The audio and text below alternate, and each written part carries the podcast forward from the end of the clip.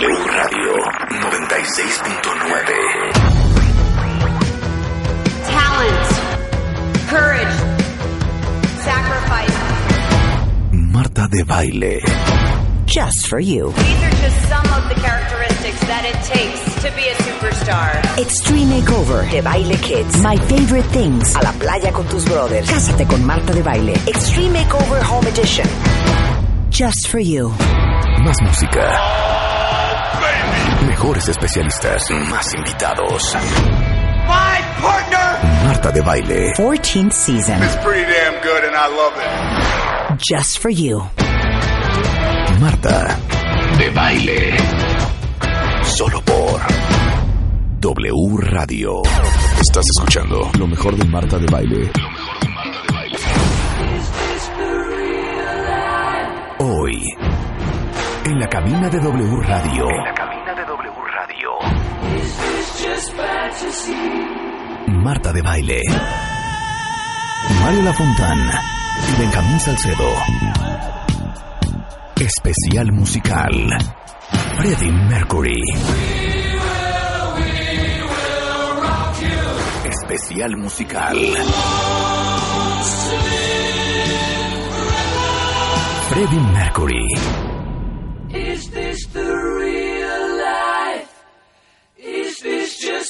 Fantasy?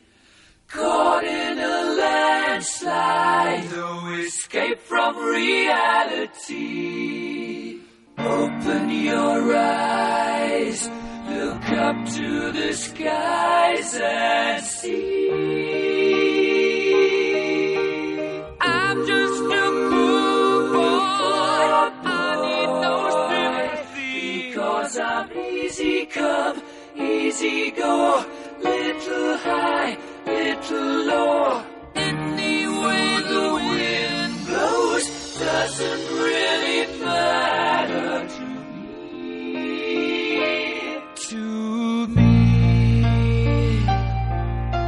Antes que nada, con un respeto.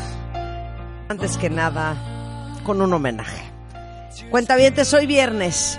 Hoy viernes, una minúscula parte de este programa será dedicado a uno de los hombres, sin duda, más talentosos que ha existido en la historia de la música. Mr. Freddie Mercury.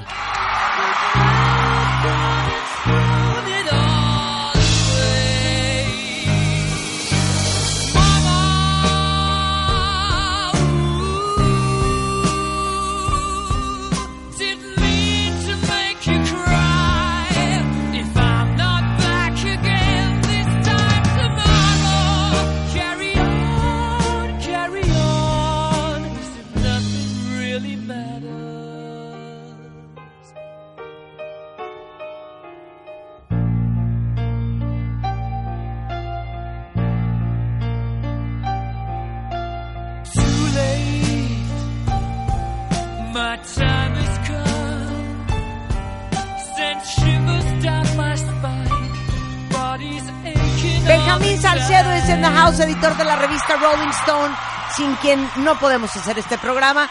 Mario Lafontán, una enciclopedia musical caminante. Rebeca Mangas. Marta de Baile. Ricky y Ana are in the house. Y el gran- ¿Saben qué? el gran Willy Como dice Rebeca, controles. ¿qué tal? Ahorita llegando me dice, ¿Qué? es que hoy, hoy es lo de Freddie Mercury. Mercury. No dije Me gustó el Mercury. Es como Marie Curie, ¿no? Es Mercury. Marie Curie. Freddie Mercury. Freddie Mercury. Yo dije Freddie Mercury. Yo digo Mer- Mer- Mer- Mer- Mercury. Mercury. Mercury. Freddie Mercury. ¿Cómo ¿no? están, Benjamín y Mario? Mercury. ¿Qué? Muy bien, ¿y tú? ¿Qué tal? Los ¿Cómo veo apachurrados, No, quieren un. Red Bull, No. Sí. necesitan algún estupefaciente. Oye, hay mucha expectativa con este programa, ¿eh? Sí. O sea, tanta expectativa que necesitan historia, anécdotas y todo. Y sobre todo de ustedes que, pues, evidentemente, son los, los maestros en estos temas, ¿eh, Marta? Para que no ¿Eh? estemos diciendo, oye, a ver, pero a ver, ¿cómo se va- murió? vamos a hacerle, vamos a hacer prueba, vamos a hacer trivia. A ver, Ajá. A ver, Benjamín. sí, dígame. ¿Cómo se llamaba en realidad Freddie Mercury? Bueno, tenía un nombre bastante curioso, se llamaba Farrokh Bulsara. Este, obviamente no es un nombre muy comercial. eh, con el tiempo le fueron poniendo apodos por dientón, hasta que finalmente este, le empezaron a decir Freddy y él lo adoptó como su nombre artístico. Y justamente cuando entra Queen deja a un lado el apellido Bulsara y toma el Mercury, inspirado en el dios Mercurio de la mitología. Entonces él se llama Freddie Mercury por él. Ay, mira. A ver, ahora vamos con Mario Lafontán. Sí, claro. Mario, ¿en dónde nació Freddie Mercury? ¿Acaso nació en Londres? ¿Acaso Eh, nació en Guadalajara, Jalisco? Dijiste Mercury, ¿eh? Mercury. Dijiste Mercury. Mercury. Me- Mercury. Mercury. Preciosa. no, ya cómo es. A ver, Mario. Mercury. Eh, Mercury. nació- Mercury. Sí, Mercury. Yo Bueno, digo Mercury y Marta dice Mercury. Pero es que hay un No, estilo de pronunciación Freddie de baile que Mercury. nadie más puede. Freddie, Mercury. Freddie Mercury. Mercury. Es lo de Freddie Mercury. Es lo de Freddie Mercury. Es lo de Freddie Mercury. Mercury, Mercury. Ah, bueno, como quieran. Es un cuero. Freddie A ver, Mercury. Mario, Eh, ¿dónde mira, nació? Preciosa, nació en Gujarati, Stone Town, Zanzibar, actual Tanzania. Es tanzanés. ¿no? Tanzania. Claro. Sí, qué interesante. Es y bueno, africano. esta- Africano, claro. con descendencia árabe, con una serie de cosas de mezclas muy extrañas, Sí. pero geniales y definitivamente estamos hablando de uno de los dioses, si hubiéramos si hubiera que escoger 10 dioses del rock, uno de ellos sería sin duda Freddie Mercury. Oye, Farrokh era un buen nombre. Tiene fuerza. Pero aparte tiene sangre hindú. Sí, Seguro. Tiene sangre india. India, Claro. Los claro. papás son Bomi y Jer Bulsara, Ajá. este, de Gujarat, que es una parte de Bombay en la India británica. Exacto. Y el apellido proviene del nombre de la ciudad de Bulsar, conocida también como Valsad, que está en el sur de Gujarat, en la India. En No, o sea, tiene sangre india, Marta ni idea claro. de lo que está diciendo. En, en Claro la ciudad sí. de Bulsar, conocida como Balsad, en el sur de eres. Qué estúpido eres. Y tiene sangre persa también. Exacto. También. Sí. Hombre. Su hermana se llamaba Kashmira. No, Kashmir. sí, yo, yo- Qué buen nombre. Yo sé Kashmira. Kashmira. Kashmira Cook. Kashmira. Su hermana menor. Lo interesante, querida jefa, es que llevó también toda su, su mezcla de, de razas y todo esto que traía en el bagaje y en el ADN, musicalmente lo llevó. Hay piezas de Queen en que se tocan momentos que pueden coincidir con su nacionalidad. Claro. Oye, Y- y- pero es cierto esto que dicen, que parte de la sonoridad de su voz dicen que era Por los dientes. los dientes, ¿sí, verdad? Sí. Ah, te A ver, cuenta. Bueno, eh, él tiene unos dientes de más de lo que tenemos todos, entonces por eso tenía los dientes un poco salidos, no sé Sí, si los que era así, dientón claro. así Sí, como sí. conejo box y este, pero nunca se los quiso arreglar porque él temía que si se hacía algún tipo de, de trabajo en los dientes para arreglárselos estéticamente pudiera perder la, el tono de voz que tenía. Entonces, este, por eso se quedó así. Em, Sí, no- los dientes Sí, así. dientón. Sí. Dientonzón, sí, como un poco... Y además en el rock, el, el- sobre todo en Inglaterra, pues bueno, los, los rockeros son dientones y no hay mucho. En- ahora ya, pero en aquel entonces recordemos a Bowie y hasta muchos. Pero él sobresalía, era el más Sí, dientón sí, de los más- dientones. más- Pero que usted tiene Jagger. razón, Bowie tiene dientotes, Sí. Jagger tiene dientotes, Y Elton Bogotá. John, Elton, Elton, John. John, dientotes, sí, de Chiclets Adams, ¿no? O sea, el dientón así, este, blanco chicle, ajá. Exactamente. A ver, podemos podemos hablar de su historia. Entonces, Claro. ¿cuándo se mudan a Inglaterra? ¿Qué onda? ¿Qué- ¿Con qué empieza? Te puedo contar algo, por ejemplo, él, eh, a pesar de haber nacido obviamente en África, estudia durante mucho tiempo en la India, regresa nuevamente a África y eh, cuando Zanzibar empieza a tener algunos problemas políticos, al haber sido un protectorado británico, él tiene la facultad de irse a Inglaterra y se va a Inglaterra a estudiar. Eh, vive en Londres, dicen que muy cerca del aeropuerto de Heathrow, así es que oía los aviones todo el día. Y ahí comienza su, su incursión en la música. Él llega en los años 60 a, a Inglaterra. Y en los años 60 es una época en la que está obviamente en su apogeo los Beatles, los Rolling Stones, los Kings, todo este tipo de música y de bandas. Y el rock lo conquista inmediatamente. Entonces, a ver, ¿cómo, cómo, cómo se...? Él, él estaba en una banda antes, ¿no? Estaba en, en Wreckage, ¿no? Sí, Y, en Wreckage. a, a ver, cuenten cómo conoció a, a Roger Taylor, a Brian May, toda la fundación de Queen. Bueno, lo que pasa es que tanto Roger Taylor en la batería como Brian May eran parte de, la, de una banda que se llamaba Smile, ¿verdad? The Smile. Smile, exacto. Y bueno, Freddy ya había incursionado en algunas otras agrupaciones, pero digamos que la primera oficial viene siendo este Wreckage, que bueno, también duró bastante poquito, después pasa Pero a era banda de escuela, ¿no? Eh, Era banda su- de escuela, su banda sí, de sí, la sí. escuela, nunca hizo nada profesional, con él, claro. exactamente. Con Smile ya empieza a tocar en algunos bares. y Exactamente. poco más de Ah, también ruido. tocó con Smile. Sí, lo- Ahí conoce a lo Taylor. y a- audicionan, lo audicionan y cuando entra eh, deciden que todavía se llama Smile el grupo Sí. y después le dan el giro a Queen, que a pesar de que sonaba muy gay, porque ellos mismos lo dicen, era jugar con esa ambigüedad. Este, recordemos que Freddie Mercury era diseñador gráfico, entonces Freddie Mercury hace unos diseños, el logotipo de Queen es creación de Freddie Mercury. Entonces, desde el inicio viene todo este toque del glam y en plena era del rock glam inglés setentero, combinado con el hard rock, surge esta mítica agrupación. A partir de Smile se convierten en Queen y el último en entrar es este, Deacon. Es John Deacon. Exactamente. En el 73. Exactamente. Ok. Que Es más. Ricky, prepara la canción. Porque el primer sencillo no es Keep Yourself Alive. El primer sencillo, según Keeps, yo, your- es... keeps yourself, Keep Yourself Alive. keep yourself Sí, alive. sí, sí, del Keep álbum Yourself Mundo. Alive. A ver, vamos Es a la que ver. estaba puesta. Keep Es Yourself Alive. esta, es esta. I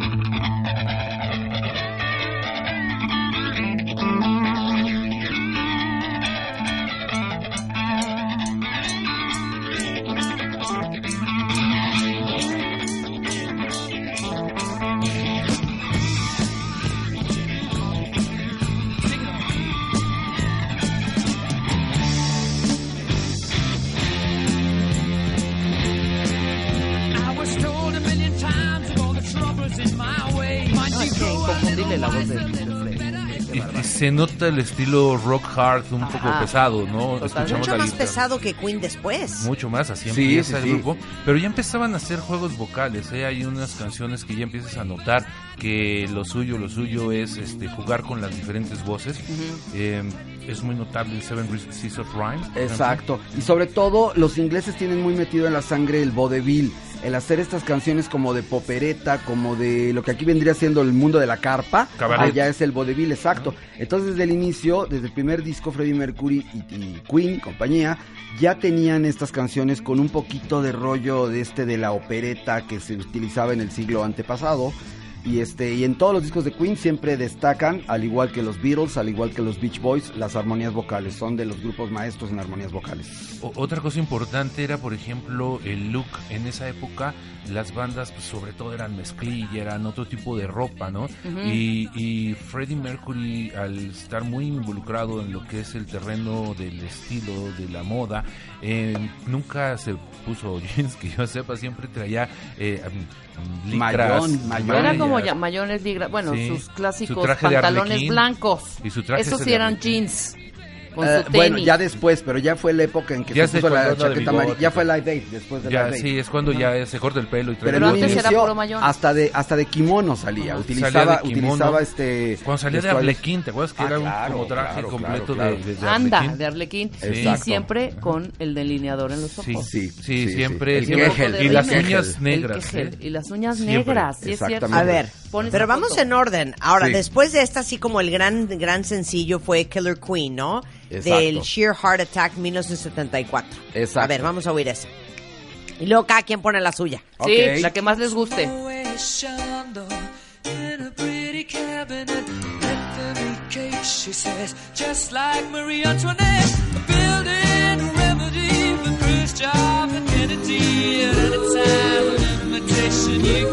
in a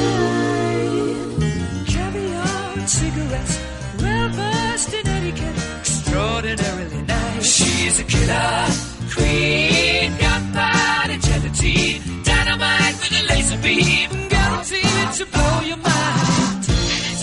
Ooh, recommended at the price, insatiable and appetite.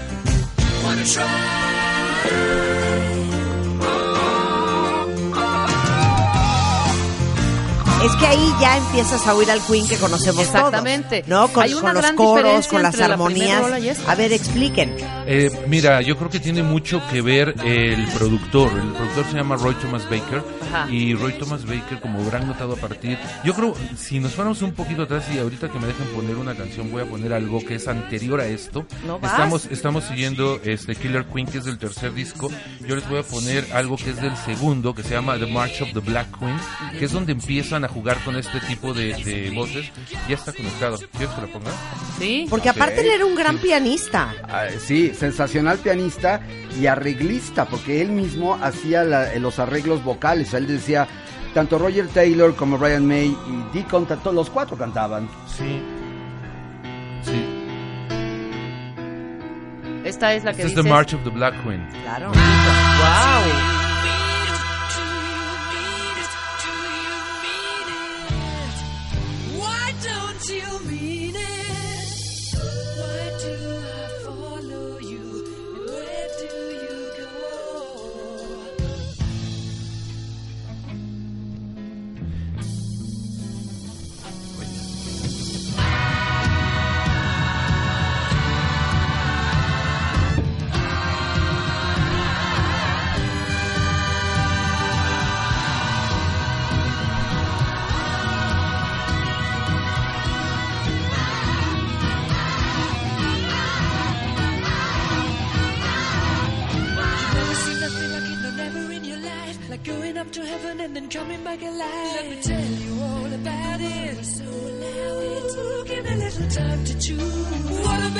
Todavía es del Sheer Heart Attack, Es ¿no? del anterior, es de 1974. Aquí ya trae todo, todo 2. el sonido. Ya, Ah, es- de Queen 2, ya ok. son los juegos Exacto. vocales, las voces agudas, las graves, los diferentes. Eh, entra el rollo opere- operístico. Exactamente, aquí es la Ajá. influencia directa de Noel Coward, que es el compositor más importante de Inglaterra del siglo pasado.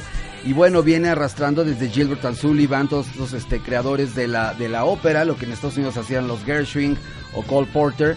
En Inglaterra era llevado eh, al rock por Queen, porque nada sonaba como esto, ni los Nadie. Beatles, ni los Stones, ni nadie. Era un sonido absolutamente nuevo, puro y visionario.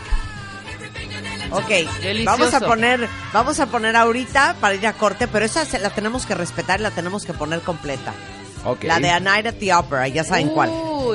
Ya saben cuál. Sí. Ok. De el libro Guinness the World Records, el mejor sencillo de Inglaterra de todos los tiempos.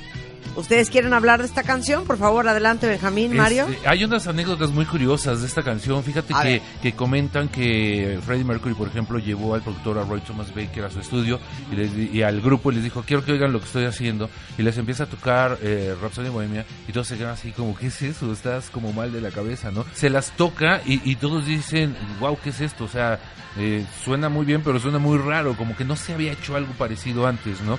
Eh, Freddie insistía con, con Thomas Baker de que fuera el primer sencillo a lanzarse del álbum, eh, pero creo que inteligentemente no le hacen caso y salen con You Are My Best Friend, que es una canción muchísimo más amigable, independien- Deacon. independientemente del título. Eh, con esa abren el camino, el tema es extraordinario, abre eh, las ventas del álbum y después cuando salen con Bohemian Rhapsody sí se vuelve obviamente ya de esas canciones que quedan para siempre en la historia del rock. Desde Porque esa canción, Bohemian Rhapsody, él la compuso solo en la madrugada, en su es. piano. Dicen que con miles de papeles y escribía y escribía y escribía y escribía. Y sí, cuando se le enseñó a todos los demás, todos con cara de güey. O sea, ¿Qué ¿qué es te fumaste, güey? claro. ¿Qué de canción es esta? Ajá. Así Entonces, por es. eso, por eso eh, dicen vamos a salir primero con el primer sencillo de A Night at the Opera, que es del 75, con la que acabas de decir, Benjamín. You're my best friend. You're, You're my my, best my friend. best friend. A ver, pon You're my best friend. Es muy bonita. Dame un segundo. Muy romántica. Ahí está. Sí, precisísima. Totalmente radiable, ¿no?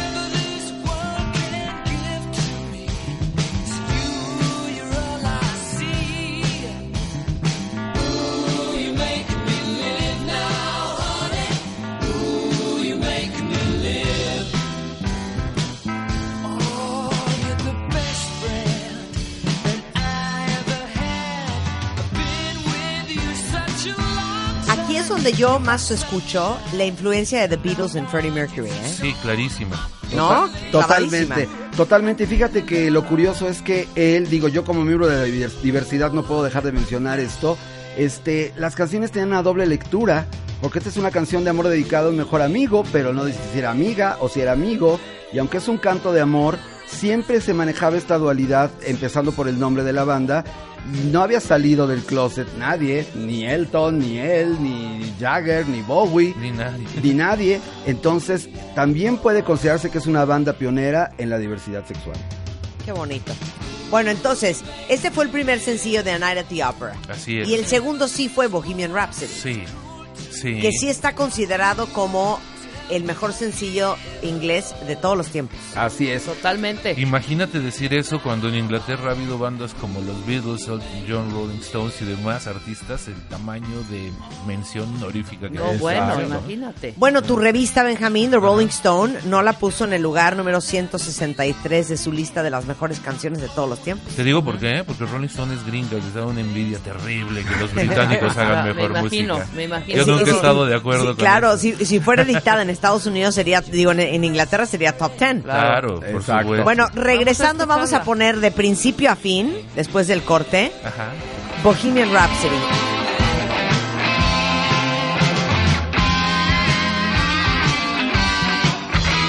Regresando, Viernes de Música con Mario Lafontana y Benjamín Salcedo en W Radio.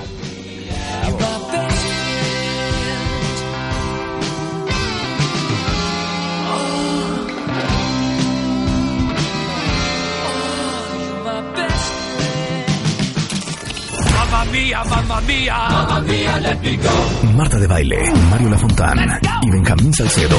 Especial musical. Freddie Mercury. Por W Radio. Hacemos una pausa. Estás escuchando lo mejor de Marta de Baile. Lo mejor de Marta de Baile. Regresamos.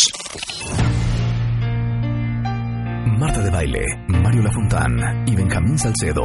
Especial musical. Freddie Mercury. Por W Radio. Estamos de vuelta. En el estudio, Mario Lafontán, Benjamín Salcedo, Rebeca Mangas. Y si se perdieron la primera media hora del programa, en efecto estamos contando la historia de Freddie Mercury, de Queen y de sus canciones. Y llegamos al momento de presentar el himno. Sin duda, una de las mejores canciones en la historia de la música. Mario Lafontán. ¿Algunos comentarios antes de ponerla? O sea, mira, realmente esta es una suite. Esta es una pieza que está conformada por seis piezas y que lleva de un principio a un final. Regresan eh, con la introducción y con el outro. Eh, pasamos por el hard rock, pasamos por la popereta, pasamos por la canción pop, pasamos por un momento bastante cercano. Digo, recordemos que el hard rock es el papá del metal. Entonces hay momentos en que la canción se vuelve bastante densa.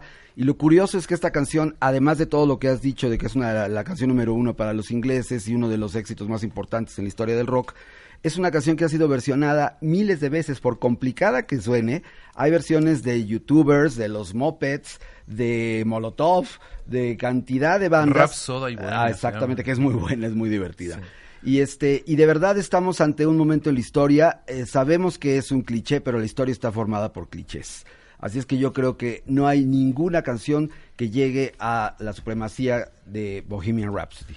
Es tan maravillosa la canción, la producción, la mezcla, la edición de esta canción que nunca pudieron representarla en vivo como la escuchabas en estudio. Uf. Nunca. Y- O sea, la puedes oír en todos los discos en vivo, nunca suena igual. Entraba una grabación de repente, dejaban de tocar Nunca y el- en, suena la época- igual. en el momento de los coros de Mamá Mía, Mamá Mía entraba la grabación. Yo los vi en Puebla, era muy chavo, pero fue el primer concierto que fue en mi vida. Y este y luego los volví a ver y, y en efecto, o de repente era solito Freddy en el piano haciendo algunos, algunos, citando algunos momentos de la pieza. Lo impresionante de esta canción es que se tardaron más o menos como tres semanas en grabarla y justamente eh, Brian May, que y digo, perdón, Roger Taylor, que hace vocales en la canción, pues como en aquella época no había más que eh, pues cassettes análogos de 24 tracks, tuvieron que grabarse encima tres veces para tener la potencia y la profundidad de todos los vocales que van a escuchar en esta canción. ¿Están listos, cuentavientes? Porque aquí no vamos a hablar encima, la vamos a respetar, la vamos a escuchar y la vamos a celebrar. Correcto. Esto es Mr. Freddie Mercury para los vocales de Queen en Bohemian Rhapsody. Is this the real life? Is this just fantasy? Caught in a landslide, no escape from reality. Open your eyes, look up to the skies and see.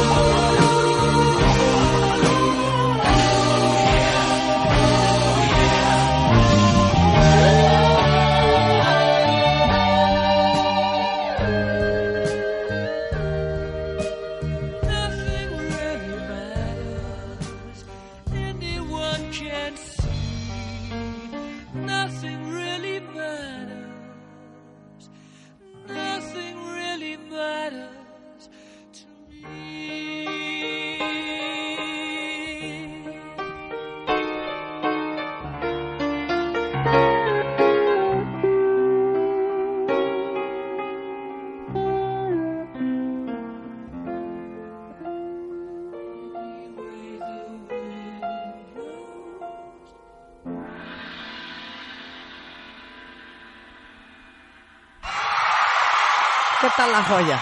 Eh, a mí me parece impresionante. Y eso es un poco lo que hablábamos, Benjamín Mario, eh, la vez pasada que estuvimos hablando de rock progresivo, porque esto tiene su gran parte de rock progresivo, que tiene una gran parte sinfónica, que es como muy claro en esto. Así como en su momento Heart of Lothian de Marillion y ese tipo de cosas.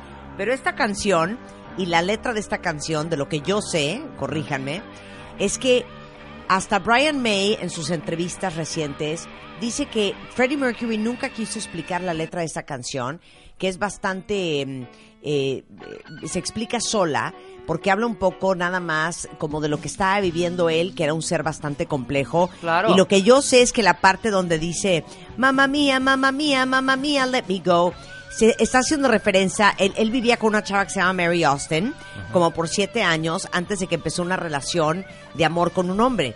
Y, y ella dijo en su momento que esta canción podría hacer referencia, sobre todo esa parte, a lo que él estaba viviendo con, con, con Mary, este, como hablando, haciendo alusión a eh, la Madre María, y el hecho de liberarse de ella y como un poco salir del closet. Por eso dice, mamá mía, mamá mía, mamá mía, let me go. Así como, déjenme ir. Beelzebub has a devil put inside for me. Exacto. Y el Está- final está también, cañón. el final es este verdaderamente una manera genial de cerrar. Any, any way the wind blows. Ajá. Eso es increíble. Any way the wind blows es lo que decida la vida. Y aquí es importante hablar de la cinemática porque en estos discos, en- este es el primer disco, el, el Night at the Opera, que eh, tomó eh, influencia de la película de los hermanos Marx, de las películas, de hecho así se llamaba una película de ellos. Una noche en la A Day at the Races eh, también es otro título de una película de ellos. Y es clara la influencia en la canción de esta cinemática porque se pasa por un juicio o entendemos como que es un juicio que están diciendo oh, Million, now we will not let you go y todo esto. Entonces creo que aquí la teatralidad también es una de las características más importantes de Queen y especialmente de Freddie Mercury porque este eran unos performers absolutamente unos showmen. Claro. ¿Qué más salió de A Night at the Opera? Fíjate, déjame contar una anécdota buenísima, mi querida Marta. Eh, en 1975, yo era un escuincle de 13 años, no existían los videoclips, no existían la tele, no existían ningún tipo de, de representación musical de las canciones en, de- en- en la tele. Y la única forma de ver el video de Queen cuando salió era ir a los cafecines. Para muchos han de decir qué demonios es un cafecine.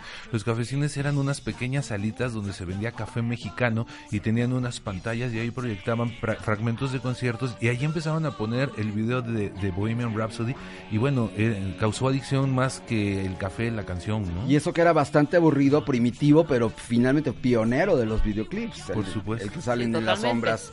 Este, decías que otra pieza venía importante en el Night at the Opera. Bueno, ahí viene su canción de amor favorita, que es Love of My Life, que es una canción bellísima. The Prophet Song, que es una canción bastante densa, en la cual habla del fin del mundo. Es- You're my best Esta friend. que oímos, Dead on Two Legs, Dead on que es dedicada a, una- a un corredor de autos, escrita por Roger Taylor. Exacto, también viene I'm in Love with My Car, este viene 39, que es una canción completamente inspirada en el folk y en el country norteamericano. Este viene Seaside Rendezvous, que es una pieza también totalmente operística y totalmente teatral y hasta de comedia. Sí. Y este es un discazo, de principio a fin es un disco, es un most. Cualquiera que se preste en una colección de rock debe tener este disco entre sus discos. En varias versiones. Ok, luego viene el Day at the Races Ajá. en el 76. Sí. Sí. Y no ¿Quién le va va a tan poner la bien, primera ¿eh? canción? No le va tan bien, pero No. perdón, eh, la canción, ¿la vas a poner tú, verdad, Rebeca? No, yo me voy a ir cuando Le ibas a poner los tú, 80, Marta. yo voy a poner, le vas a poner tú. Ah, bueno, entonces yo voy a poner Somebody, Sí. Somebody. s- s- somebody help. her.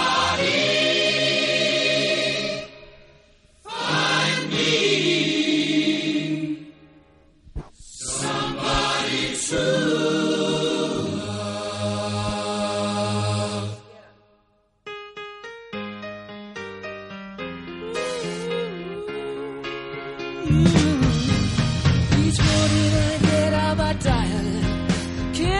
Stand on my feet. Take a look, take a look in the mirror and cry. Lord, what you did to me I spent all my years in believing you, but I just can't get no relief.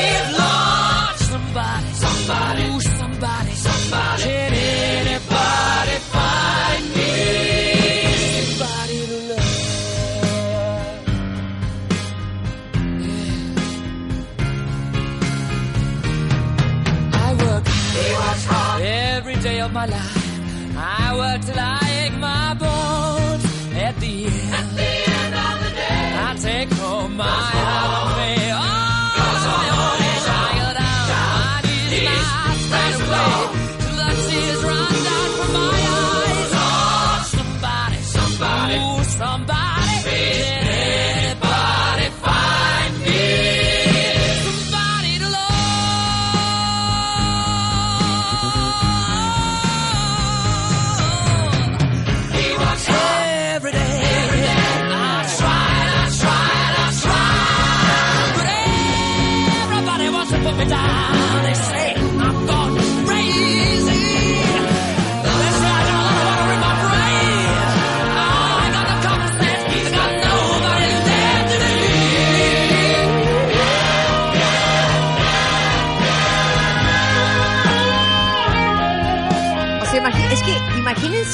grabar en esa época, porque ahorita la tecnología que tienen los cantantes para grabarse es impresionante. Pero en aquella época, para que esto sonara así, como si fuera un coro de gospel de 100 voces, tenían que dobear, o sea, grabar encima una y otra y otra y otra y otra vez para que tuviera ese cuerpo. Me trauma. Oigan esto.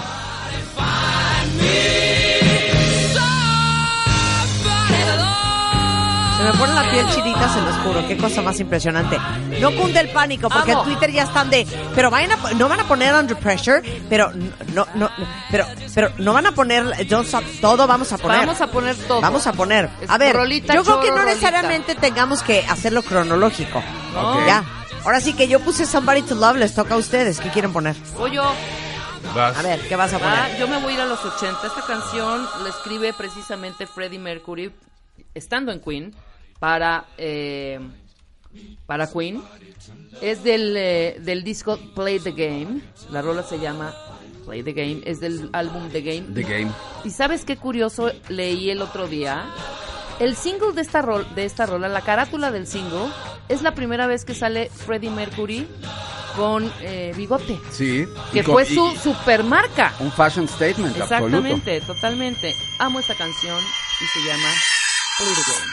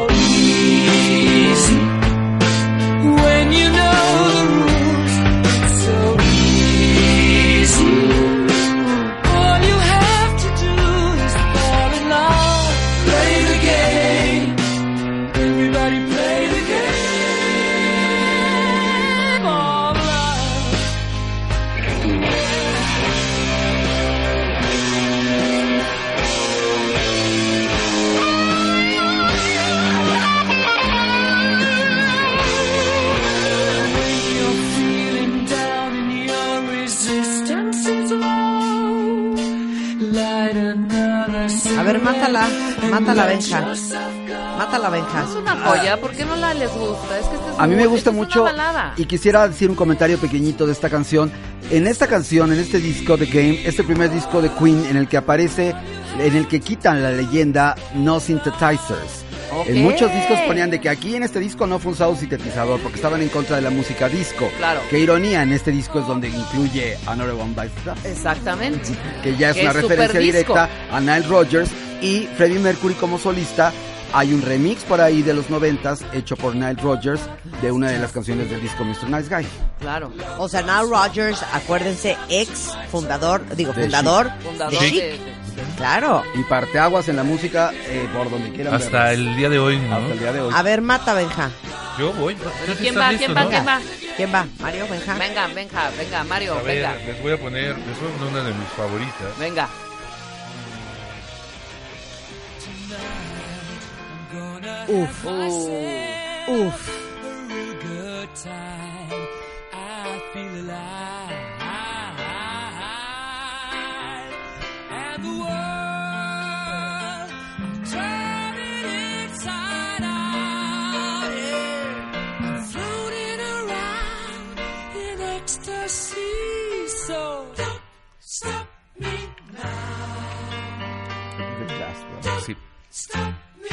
I'm having a good time, having a good time. I'm a shooting star leaping through the sky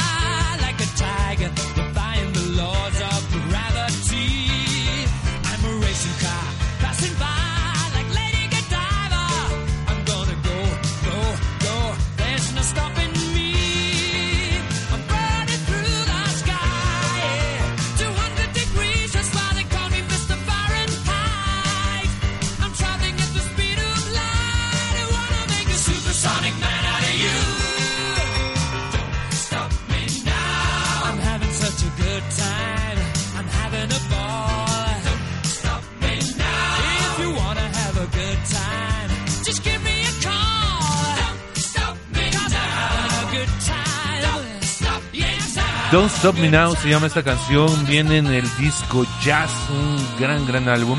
Eh, para muchos con este disco termina una era de Queen. Eh, yo me incluyo, creo que hasta en el look, en la forma de, de verse, de, de vestirse, de todo, es un parteaguas. Aquí termina, se graba un disco en vivo posterior. Y hay que mencionar algo bien interesante que a mí me parece fundamental en la historia de Queen. Eh, en estos años, estamos hablando que ya hace 78, creo yo, Sí. el Ajá. anterior 78. News of the World 77, estaba en auge el punk rock. Entonces la atención del mundo estaba en el punk, todos estaban yendo a los Sex Pistols, a Claro. Clash, a Ramones y demás, y pensaban que el rock, por ejemplo, del estilo de Queen ya estaba caduco, ya había Ya pasado la obsoleto, historia. claro. Sin embargo, sacan News of the World y meten We Are the Champions, We Will Rock You, Claro. Proud, eh, se vuelven unos himnos absolutos del rock. Y en este jazz se populariza Fat Bottom Girls, Bicycle Race y esta canción, Don't Stop Me Now. Con lo cual, de alguna manera dicen, estará el punk en su apogeo, será la moda, pero Queen sigue aquí y sigue siendo importante. 200 degrees, that's why they call me Mr. Fahrenheit. Under Pressure, entre muchas otras. Uf, no se vayan cuentavientes. Regresamos con más música hoy viernes en W Radio.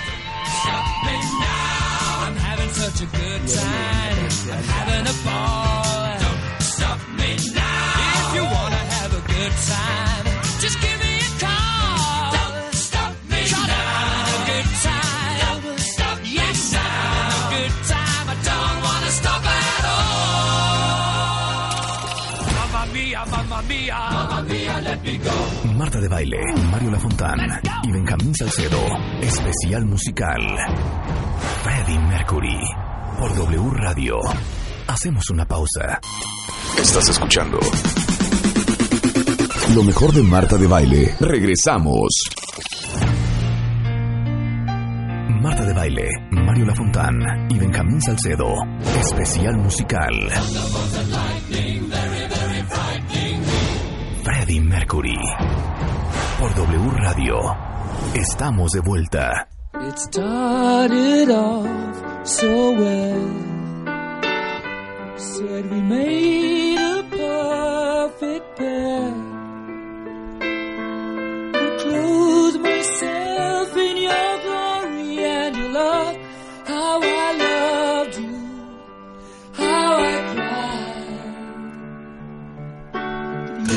Years of care and loyalty were nothing but a sham it seems. Years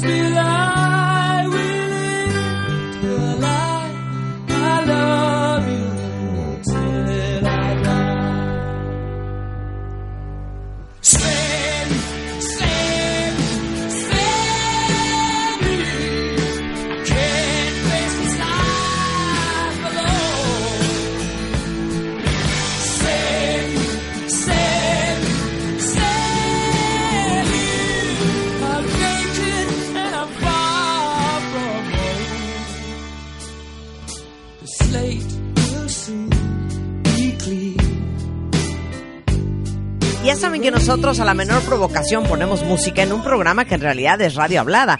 Pero como Ricardo Muñoz, nuestro jefe, ama cuando ponemos música, pues ahora sí que miren, nos dan la mano y nos agarramos el codo.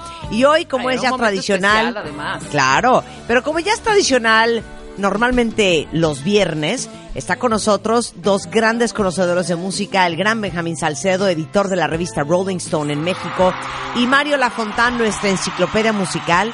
Celebrando a Freddie Mercury, celebrando a Queen. Es que, ¿saben qué? El otro día lo decíamos de Michael Jackson, lo decíamos de Prince. Yo lo pienso también de Freddie Mercury. ¿O será que la imaginación no nos da para tanto? Pero imaginarnos a estos personajes envejeciendo.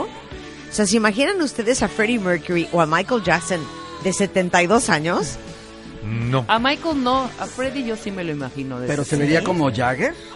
Porque Jagger dentro de todo está conservado. No, lo que pasa es que. Jagger, no, no. hijo, ¿qué te Jagger pasa? tiene un pacto con el diablo. Sí, pero Jagger, Bueno, parece McCartney- que lo McCartney corrieron que sin está- aceite. Sí. Y- y- no, y- McCartney sí está bien McCartney conservado. sobre todo está bien conservado creativa y musicalmente. Claro. Sigue haciendo grandes álbumes, grandes discos Y ya cada viene uno. otro, ya viene otro. y está buenísimo también lo que viene. Ujú. Viene un nuevo álbum de Paul McCartney. Sí. Pronto, Sí, pronto. que yo me lo acabar de encontré en Estados nunca. Unidos en un restaurante y me dio pena pedirle un autógrafo. Sí, Es que y eso te no te lo voy a perdonar nunca. Estuvo con Sí, Jimmy Fallon, pena. no sabes qué diversión. Qué Sí, maravilla. buenísimo. Bueno, el caso es que este Save Me la pusiste tú, Mario. Sí, esta canción es el segundo, es un sencillo también tomado del disco The Game y es una canción ba- bastante introspectiva. Este, la canción eh, no fue, a a pesar de que fue un éxito moderado, es una canción muy importante para Freddy porque habla de las emociones que él estaba viviendo en ese momento y los coros, este, aquí es la única pieza de Queen en la cual nada más es Freddy haciendo él mismo doblando los coros y las voces y todo sin recurrir a los demás miembros. Aquí hay que mencionar Bueno, algo ¿quién bien va? A ver, importante. Este, estamos hablando de 1980. Hay un cambio de década, hay un cambio de estilo musical en Queen, hay un cambio hasta de look. El señor Mercury se le corta el pelo a partir de este álbum. Al principio en la portada de The Game no trae bigote, pero empieza a dejarse el bigote durante esta época. Es el tiempo de esta canción que estamos oyendo de fondo, Another One Bites the Dust, Crazy Little Uf. Thing Called Love. Y Suele. todo esto. eh, eh, pensemos también que en los 80 empiezan a surgir los primeros sonidos de New Wave y los primeros sonidos de, de- de- de estos estilos musicales que van a distraer la atención del rock muy fuertemente. hasta el High Energy, el cual también Freddie Mercury pasó por el High Energy, motivado por Giorgio Moroder. Él hizo una colaboración para la película restaurada de Metrópolis, la versión de los 80s, que era el soundtrack a cargo de Giorgio Moroder con muchos artistas, Bonnie Tyler y una cantidad de artistas. Y ahí hace Love Kills, que es una canción, más adelante se las pondremos cuando lleguemos al momento de las canciones de solista, que De son dos álbumes nada más. Pero este, yo quisiera, si me permiten, tocar un momento en la historia. Este, esta canción la conocen perfectamente, es una O canción sea, les del valió 80 p Another One Bites the Dust No, que tenemos no es que, bueno, es importante Ustedes mencionarla. siguen hablando, es que de veras, ya se les dijo la vez pasada, que respeten los lyrics. Ok. Deja, ¿qué, qué- nada más concluye la idea? Eh, ¿De Another One Bites the Dust? o de- ok. ¿De Another One? Bueno, Another One Bites the Dust está basada en el bajeo de Good Times. Una vez más, Nile Rodgers sale a reducir. A reducir. Esta es una canción que se inspiró en Good Times y a la vez es una canción que inspiró esta a muchas otras que ha sido sampleada cualquier cantidad de veces. Y la compuso el bajista. Esta es de John Deacon. Oigamos. Súbele, Willy.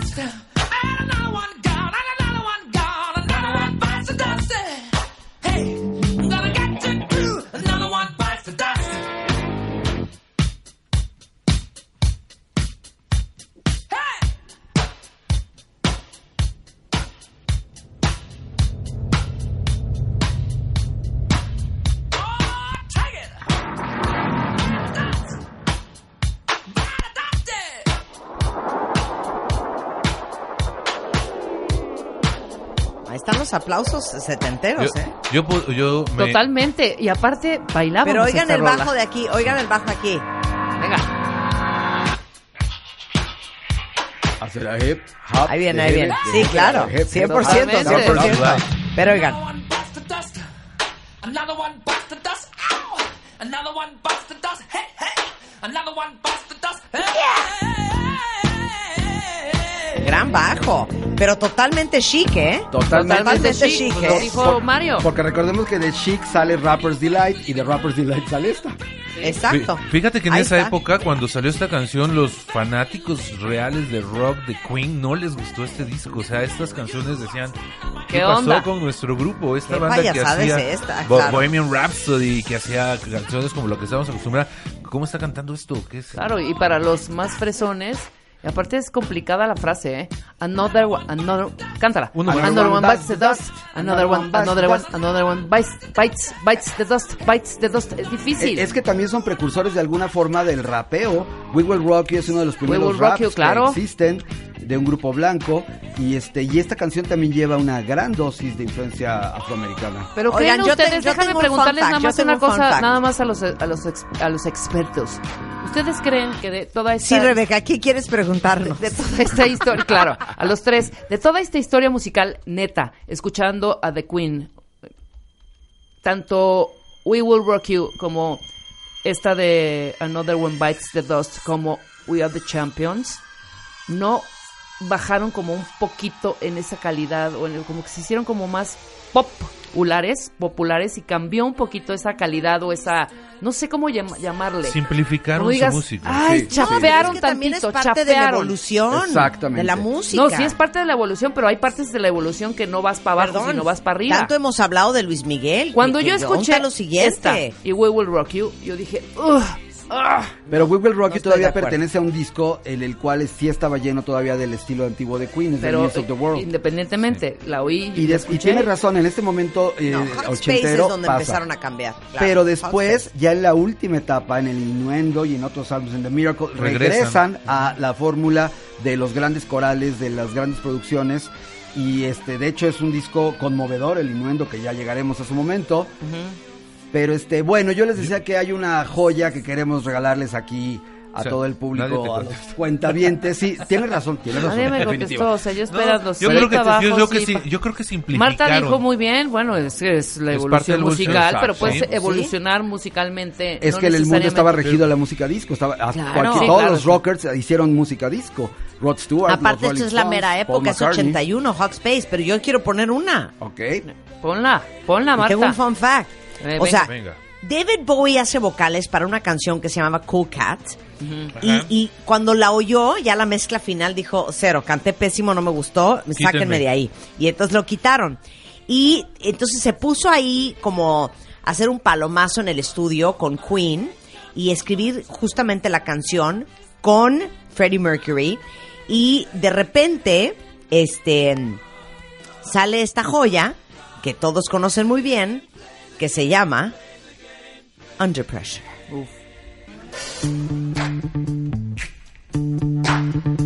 Hey yo, Vanilla Ice, Ice Ice Baby. ¿Sí o no? Totalmente. ¿Sí?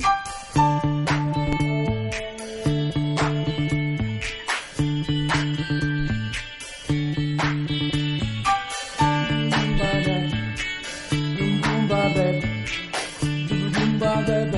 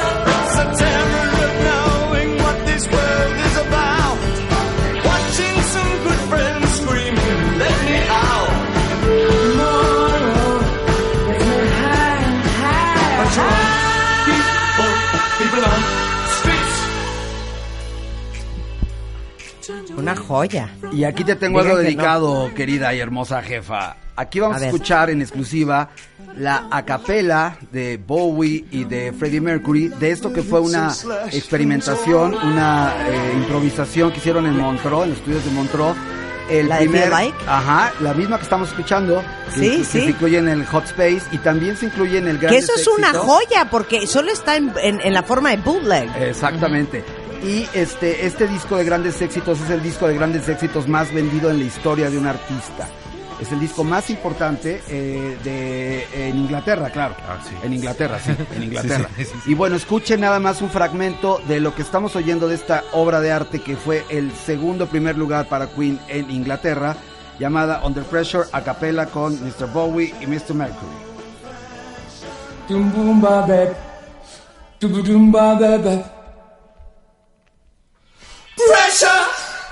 Pushing down on me, pressing down on you. No man has fall. Under pressure that burns a building down, splits the family in two, puts people on streets. Ba ba bep. Ba ba bep. Eat it up. Eat it up. That's okay. It's the terror of knowing what this world is about. Watching some good friends screaming, let me out. Pray tomorrow gets me higher. Qué cosa. Tan, tan. Da-da-da-pa-pa. pam, Tan, pam. tan. Se acabó. Ok. Esta fue la que no le O gustó. sea, ellos, se oye que ellos están en los audífonos oyendo el track. Sí, claro. Sí, nada más se oye la voz de ellos. Exactamente. Oye, aquí eh, increíble. creo que cabe un comentario muy en el momento, mi querida Marta Rebe. Eh, estábamos oyendo The Game, Another One Bites the Dust y todo esto, y después escuchamos esta de Under Pressure. Y entre esos dos momentos, estamos hablando de- entre 1980 y 1982, sucede algo importantísimo. Es la única vez que Queen toca suelo mexicano. Vienen a México, se presentan en conciertos. La única vez que visitaron nuestro país fue justamente en 1981 entre estas dos canciones que acabamos de escuchar actualmente. En y hay Puebla. cuentavientes que han escrito en Twitter que estuvieron en ese concierto en Puebla. Yo estuve ahí de chamaco. Ah, ¿tú subiste, Mario? Ya nos mandaron hasta los tickets ¿Qué edad de ese, de ese tenías? concierto. Eh, Tenía 16, 17 años y bueno, me increíble. escapé de casa para ir, fue un emportazo, en ese entonces los conciertos no eran lo que hoy en día y este fue bastante escandaloso porque alguien con muy mal gusto le aventó una media llena de tierra a Freddy y le pegó Qué en la vergüenza. cara y se molestó muchísimo y bueno, yo no recuerdo nada más que una nube de, de polvo y otra nube de otra cosa que estaban fumando ahí. Oye, pero yo tengo una anécdota maravillosa, Marta. Todos pensamos en Queen en Puebla y eso es porque somos solamente unos chilangos cerrados. Eh, Queen se presentó también en Monterrey. Ok. Una semana antes de Puebla, Queen tocó en Monterrey. Y hicieron un concierto y fue un éxito el concierto, a diferencia del de Puebla, porque los chilangos no teníamos la costumbre de ir a conciertos, se, nos se portaban muy mal los que fueron, como Mario. Este, En cambio, la gente de Monterrey que tenía acceso de ir a ver conciertos a Laredo, a, a Texas, que les queda muy Claro, cerca, traía esa cultura tenían del otro rollo y el concierto fue, ah, este, pues, procedió en- de la mejor manera. Esto pasó justamente el 9 de octubre del 81, el de Puebla fue el 17 de octubre de 1981. Aquel fue en el TEC de Monterrey y siempre se nos olvida porque centralizamos mucho la información los chilangos y nos acordamos nada más de la de aquí. Y otro dato curioso es que fue en Puebla, porque en la Ciudad de México no se permitía hacer conciertos. Entonces dijeron, porque ¿dónde lo hacemos? ¿Dónde está cerca? Pues Puebla. Fueron a Puebla y lo metieron en un estadio horrible lleno de tierra, porque fue el Olímpico, El ni Estadio siquiera fue el, sí, fue el Estadio Olímpico, ¿no? Era de fútbol. Sí, pero estaba terrible. A diferencia Oye, del TEC. claro. ¿no? Eh, aunque reímos y gozamos con ustedes y estamos muy mal acostumbrados porque queremos hacer tres horas de música, los voy a tener que dejar ir. Mario y Benjamín. Dejar ir. Los voy a tener que dejar ir. Oigan, que por cierto han levantado muchas intrigas, ¿eh? ¿Quién es? Porque nos hemos encontrado, ustedes dos, Ah. porque me he encontrado amigos por la vida, así de, oye, ¿por qué nada más invitas a Mario Lafontana y a Benjamín Salcedo a hacer, a hacer eh, viernes de música? O sea, en buena onda yo también sé cabrón, güey. Y entonces yo, no sean celosos. ¿Sí o no nos dijeron el otro día, Todo, Rebeca? eh, totalmente, nos dijeron. No vamos a decir "Güey, quién, no pero va- ya van exacto, Para no, varios. meterlo, para no echarlos de cabeza, pero sí Para así no, eche- para no "Güey, meter pues, qué cizaña. honor, qué honor, pero van varios no que dicen, qué, oye, ¿por no manchen, güey, también invítenos a nosotros. No, Alex es brother, brother. A tú- Franco, pero a mi A Jango. mi Jango, Van varios, ah, ¿eh? Van varios, van varios. ahí Ah, medio. este- Tienen cierto resquemor porque Pero ustedes están en vienen. otras estaciones, así es que... Exactamente. Tienen programas de radio. Hacen otras cosas. Nosotros te- solo te tenemos a ti. Eso. Exactamente. Oigan, bueno, eh, pueden contactar a Benjamín Salcedo, director de Rolling Stone México, en arroba Benjamín Salcedo o rollingstone.com.mx. Y Mario Lafontán, ya saben que es Lafontan Touch. Oigan, ¿con qué nos vamos a despedir? Yo sugiero que nos despidamos con We Are the Champions. No, yo yo, sugiero pienso. con una mejor que sería A ver, ¿cuál? Como, como para cerrar con broche de oro el ¿Cuál? programa de hoy. Este, no sé, estamos todos listos. Se llama The Show Must Go On y es la Exacto. última canción que grabó Freddie Mercury. Venga. De acuerdo, A manera de de, acuerdo. requiem y de Adelante, De acuerdo. adelante, adelante, Benjamín, es tu Oigan, y con esto hacemos una pausa rapidísimo. No se vayan, ya volvemos.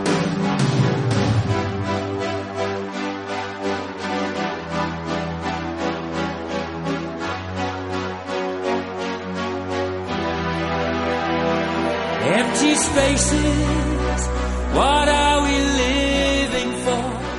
Abandoned places, I guess we know the score. On and on, does anybody know what we are looking for? Another hero, another mindless crime behind the curtain in the pantomime.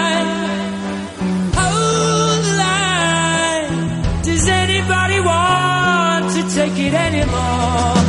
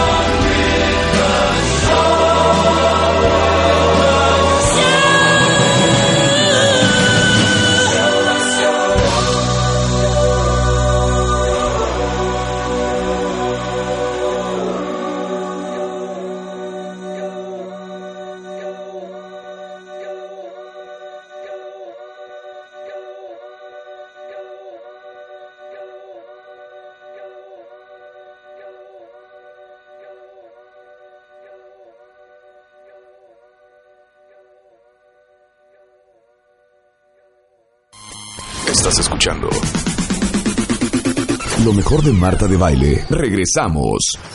Prince. Keep busting. La leyenda.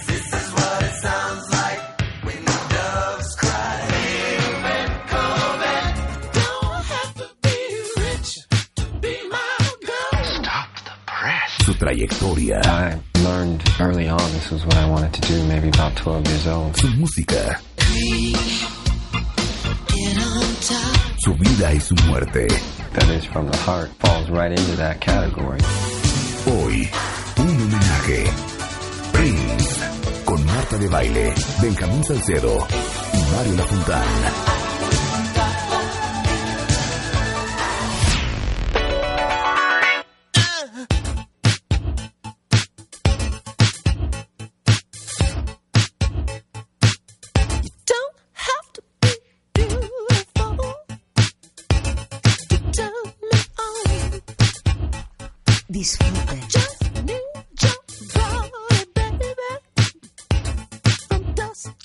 Dawn. Canten.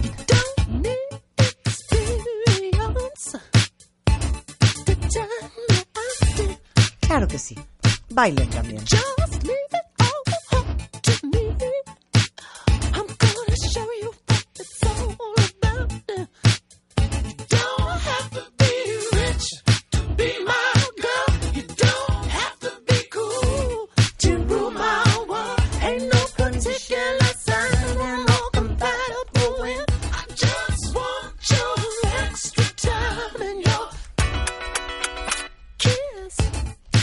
Como hoy celebramos en W Radio al príncipe. Y sí, es el príncipe de la canción, pero de Minneapolis. sí, claro. Benjamín Salcedo, editor de la revista Rolling Stone México. Y ya, pues como co-conductor en lo que viene siendo el ala, el, el- el rubro, el- la arista musical en el programa. El ala derecha. Los Exacto. viernes de recreo. El ala derecha de los viernes de recreo musical. Y bueno, el gran Mario Lafontán. El ala gran izquierda. director y productor creativo, especialista en música, el ala izquierda. Muchas gracias, jefa. Rebeca, el rabo del pájaro. Y yo lo que viene siendo el piquito. Ah, bueno.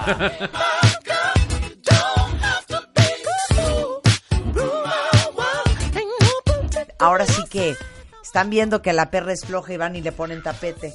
Están viendo que nos gusta la música y van y se mueren. Entonces Sí, tenemos que hacer un homenaje. ¿Están de acuerdo? Claro. Tristísimo. Pero hagamos historia un poco, ¿no? Sí, entonces va a ser chorito rola, Chorito rola, chorito rola. Y tenemos Ah, phoners. Ah, sí, tenemos phoners.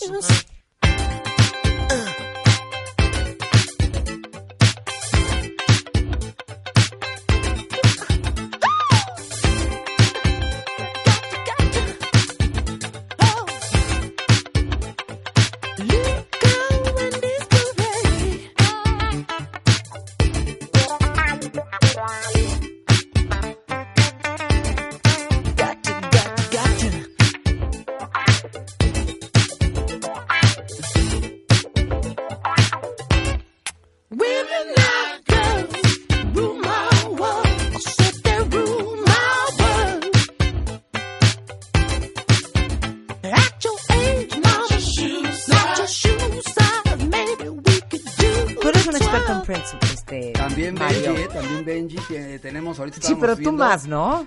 Pues fíjate que los dos, a tal grado. Y hermosa, Benjamín así, la cara. que los dos Eras tu cara. Sacamos Te nuestras amo, carpetas te y, amo. y a él le faltan un par de discos y a mí me faltan otros dos. Uno, A ti te falta un disco de a mí me faltan seis para tener los dos, pero a mí me gusta tenerlos en vinilo y en el compacto. O sea, a ti te faltan seis, a ti te, a ti te falta uno. Uno. Me falta uno porque ese disco lo regalaron con un periódico. Exacto. Y no lo tengo. De los 39 discos que hizo Prince, eh, porque hay un póstumo, eh, digamos en solitario, porque hay evidentemente compilaciones, hay en directo, hay este producciones que hizo para otros. Y hay, es, es- es un hombre absolu- eh, fue un hombre absolutamente prolífico. Yo me atrevo a decir que Prince era el dios al que nombraron príncipe, porque su nombre era Prince Royal Nelson. Ajá. Y pues bueno, la discografía es tremenda, es impactante, como lo es su obra. Yo creo que hombres como Prince nacen cada 100 años y me atrevo a decir que Prince en la música únicamente es comparable al tamaño de alguien como Miles Davis, que es otro de los innovadores que cambiaron el rumbo del jazz. El jazz es muy importante en la obra de Prince, ya podremos ir platicando. Y nada más quiero especificar aquí de parte de mi queridísimo compañero Benjamín a las hermosas que este vamos a tratar de ofrecerles un especial diferente, vamos a ponerles material único, rarezas, otras versiones, piezas que, que este que amo no lo de rarezas, conocen. amo lo de rarezas, porque Exacto. si te das cuenta, o sea, para mí el disco que marcó mi vida con Prince fue el de Purple, Es el precisamente. disco más vendido y su Purple éxito Qué más bárbaro del de Purple Rain. Purple, purple, El de Purple. purple. Es, es biográfico, Perdón, además. me faltó el Rain. 1984. Ajá, Sí, pero vámonos al principio. vámonos Sí, a, claro. A ver, desde antes. ¿quién era Prince? ¿De dónde viene Prince? ¿De quiénes son los papás de Prince? ¿De dónde este amor por la música? Vas, Benja. Bueno, Prince eh, nace el 7 de junio en la ciudad de Minneapolis, en Ajá. Minnesota. Eh, una ciudad que sin duda se tiñó de púrpura a partir de que nació él, porque incluso no sé si recuerden el pasado Super Bowl que fue ahí en esa ciudad, el show del Super Bowl a la mitad se vuelve morada toda la ciudad Toda. haciendo un, un homenaje a, a Prince. Es una de, la- de las figuras más importantes sin duda que han surgido de ese lugar. Eh, eh, sus padres pues eran músicos, Eh, John Nelson, que es importantísimo y que también eh, tuvo mucho que ver con la obra de Prince. Hay discos de Prince en donde él hace los arreglos, en donde él toca, les vamos a poner algunas piezas en donde participa. Y finalmente Purple Rain, que es su película biográfica que viene siendo su... ¿Qué será? ¿Cuarto, quinto disco? Porque empieza en el, Es el 70 y- quinto. el 78 Uno, es el dos, primer tres, disco. cuatro, cinco, el sexto disco. El sexto disco, el éxito tremendo de Prince viene a partir de 1999, que es el disco que antecede El a quinto. Purple Rain. Y Purple Rain es una película biográfica en la cual vemos claramente pues su vida y que tenía problemas eh, con su familia en cuestión a que su madre era abusada por el padre, el padre era un genio. Eh, es bien sabido, un pianista, ta- eh, amante del jazz. Es bien sabido que Prince Benji tuvo la suerte de conocerlo en vida. Yo lo vi un par de veces en show, pero pues, sería un- una jalada decir que lo conocí. Pero pues lo viste, yo nunca lo vi en show. Pero tú lo entrevistaste, estuviste Nunca al lo vi en ladito de show. él, fuiste a Paisley ¿Y Park. cómo era, Benjamín? Este es un personajazo. eh, me gustaría platicar esto en el transcurso de la, de la entrevista porque yo lo tuve la, la suerte de entrevistarlo más o menos en a, 1996 cuando estaba Emancipation, el disco Emancipation. El álbum triple. Entonces, ya había pasado una buena parte de la carrera de Prince y estaba un nuevo Prince. Era, eh, de hecho, ni se llamaba Prince, era Simbolito en ese momento. Este, por la batalla legal con su disquera, porque Prince, entre muchas otras cosas, tiene varios méritos que fue, fue- son visionarios. Por ejemplo, él fue un defensor de los derechos de autor y se negaba completamente a que su música se subiera a la red si no fuera eh, pagada. De Ajá. hecho, hasta que murió, ahora ya podemos encontrar, y, y no todo, porque la obra es inmensa, algunas cosas, no con mucha calidad, pero sí hay algunas cosas de Prince. Pero antes de que él muriera era muy redes. difícil conseguir este material de Prince. no estaba disponible era- en las plataformas de- Exactamente. de, de streaming. Sí, claro. Odiaba los samplers, tuvo un pleito grande con MC Hammer porque usó el sampler de When Doves Cry. Y este. Y ya, ya vamos a poner música. Ma- Marta, Rebeca, ¿cómo les gustaría que fuéramos con la historia desde un principio, desde su primer Claro, álbum, pues desde sí. el álbum que los- lo dio a conocer a los 18 años, Va. que se llamaba For You? Venga. Ahí viene una canción muy Dijimos buena. choro, rolita, choro, rolita, Sí, ¿eh? va Ajá. rolita. Venga. Más específico, yo Sí. rarezas y tú en la historia cronológica. Yo me voy por discos, el que Órale, quiera, va. para, para conocer Venga. mucho de su material. Este es de su primer álbum, él era un escuincle de 18 años. La disquera vio en él gran potencial y esto se llama Just As Long As We Are Together. ¡Lo amo! Lo amo. Just as long as we're together, it's Prince. Celebrating life, death, and the circle of love.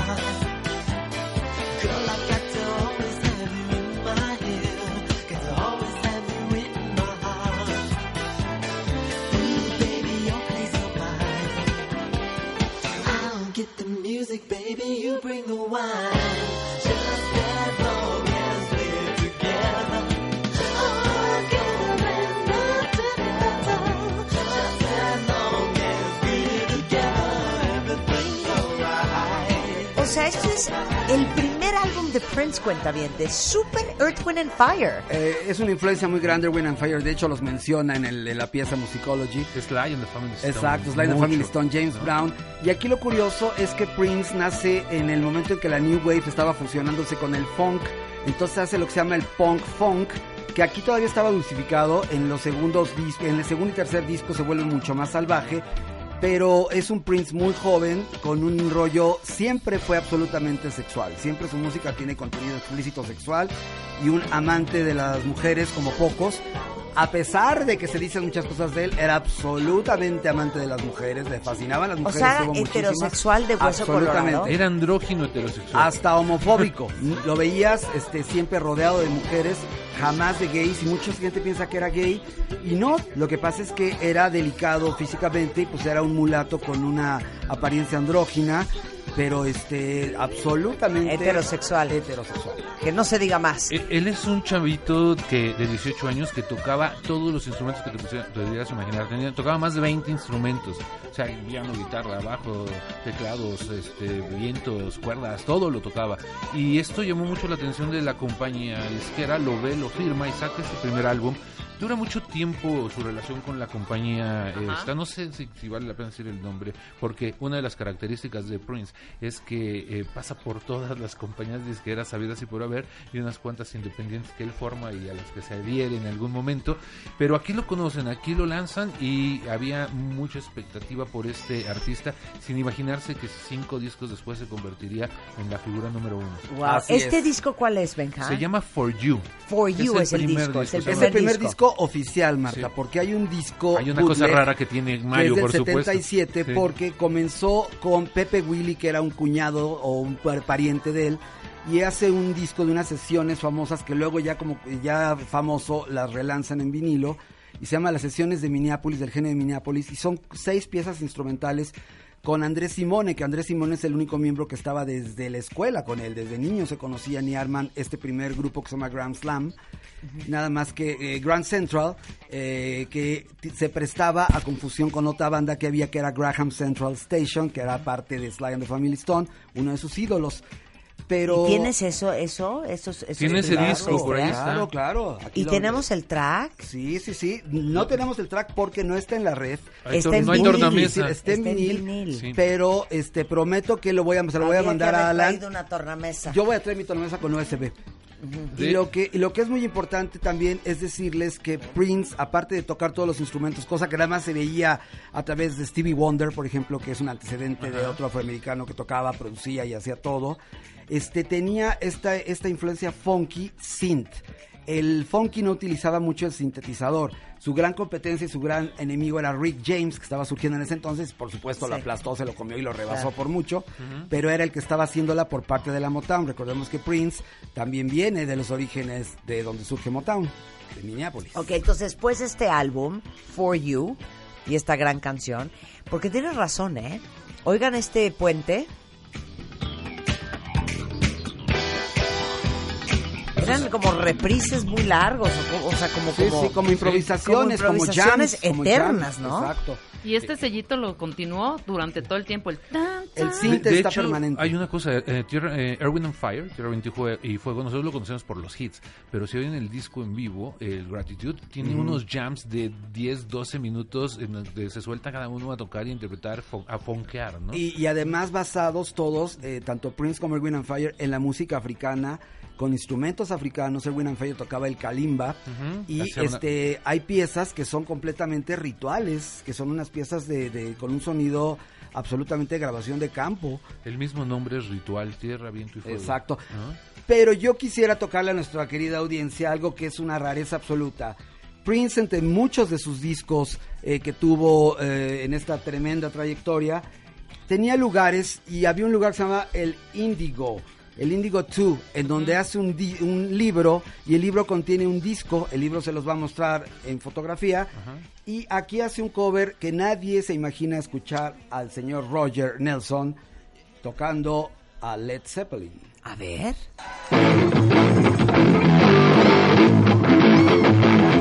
Esto es Prince en la guitarra.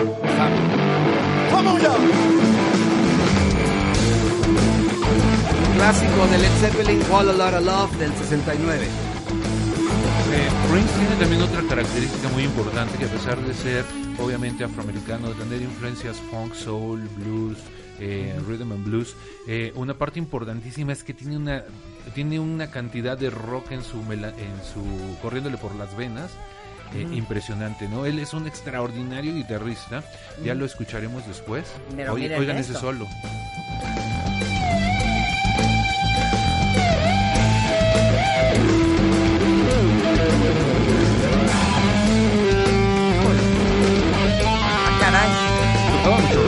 Prince o son los Scorpions. Era Zeppelin. ¿No? Es, es muy bueno, lo- los Scorpions no hubieran sido nada sin, sin la influencia de Led Zeppelin, Sin por Jimmy, supuesto. claro. Este, es curioso, pero Prince tiene muchos lados, eh, muchas facetas y muchos géneros. Pasa por muchos géneros en su repertorio. Tiene mucho de rock, tiene mucho de funk, tiene mucho de punk, tiene mucho de synth pop y también el jazz, que ya escucharemos más adelante otras cosas de jazz. Claro, claro, claro. Hay muchas, Wow. muchas cosas que vamos a oír. Eh, fíjate que del primer disco vendió 300 mil copias. Para hacer un álbum debut es un éxito. eh, Hombre. Y ahí todo el mundo se puso las pilas. Ahí como que dijeron, ah, este muchacho sí, sí funciona. Ya ¿no? trajimos la tornamesa, claro que sí, Chihuahua. Para Pero- ponerles cosas que no van a escuchar en ningún lado de Prince porque son joyas que tiene Mario Lafontán en vinil, literal. En lo que ponemos la tornamesa y oímos eso, ¿qué te parece si nos vamos al segundo disco de Prince? El segundo álbum que sale un año después, 1979, y se llama simple y sencillamente Prince. Y, y de ahí viene esta canción que seguramente la oyeron todos y a lo mejor mucha gente no sabe que es de ese disco. A ver. Ahí les va, seguramente la reconocerán. ¡Silencio!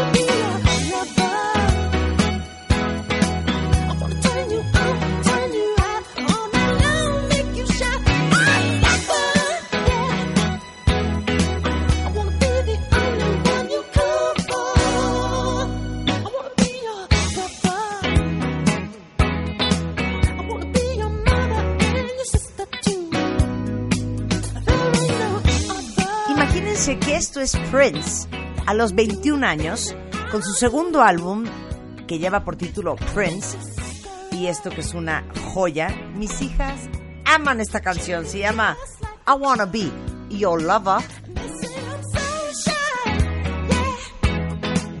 ¿Qué es super? ¿Qué es super? Michael Jackson, pero super Earth, Wind and Fire. Suena, pero suena super- cañón a- Jackson. a Michael Jackson. Suena mucho a Michael, pero yo creo que es previo a que, al Michael que nosotros conocemos. Yo creo que Michael Es recibió al influencia revés. de Prince. Sí. A pesar de que eran enemigos y que se sabía que nun- solo coincidieron una vez en un escenario. ¿No eran amigos? Cero, No, se odiaban. cero, se odiaban a muerte. Bueno, espérate. Pa- Corrección. Prince no le caía bien Michael. Michael adoraba a Prince. Trató de buscar a Prince, Sí. este, quiso acercarse a él para trabajar juntos y Prince le dijo, Prince era muy difícil, era una persona Time. Nada time, fácil. Time. Time. Ponle pausa. ¿Qué? Muy mal Michael, ¿eh? De no haber, de no haber querido participar. Digo, muy mal, Prince. Prince. Muy mal Prince. Sí, claro. Eh, los reyes son Lo vamos a respetar. Porque Dios lo tiene en su santa gloria. Pero muy mal Prince. Es lo único que quería decir. Qué pelado. Qué pelado. Pues qué pelado. Fíjate que era tal el... el ¿Quién es este, uno para decirle no a Michael? pues, ¿Quién es Prince, uno? era Prince. pesado, ¿eh? Bueno, entonces en esta, en esta época estamos hablando de este 1979-80, Ya, segundo sí. álbum Prince, I. Wanna Be a Lover. Que ya fue y un esto éxito. es compuesto por él, cantado Todo por él, y casi tocado casi por él. tocado por él. Sí, claro. Este, ya él, él hacía casi todo en los, en- desde que empieza, ¿no?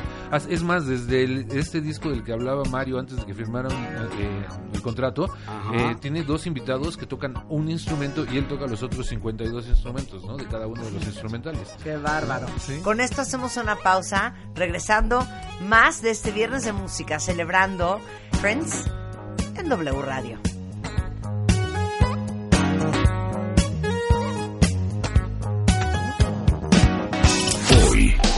I learned early on this was what I wanted to do, maybe about 12 years old. un homenaje. Prince con Marta de Baile. Keep busting. Ya regresamos. Estás escuchando lo mejor de Marta de Baile. Regresamos. Prince, Keep busting. la leyenda.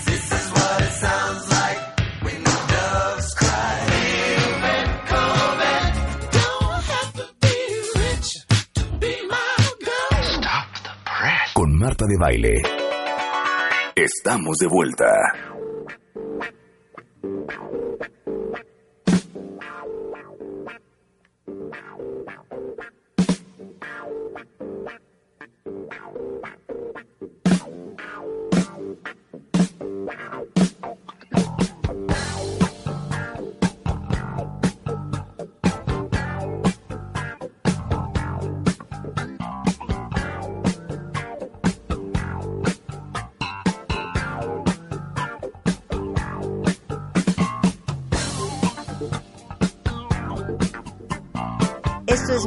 1977, un disco que es una reliquia y que evidentemente podríamos decir que casi solo tiene Mario Lafontán y es Minneapolis Genius, 94 East. Y es Prince. ¿Qué es esto?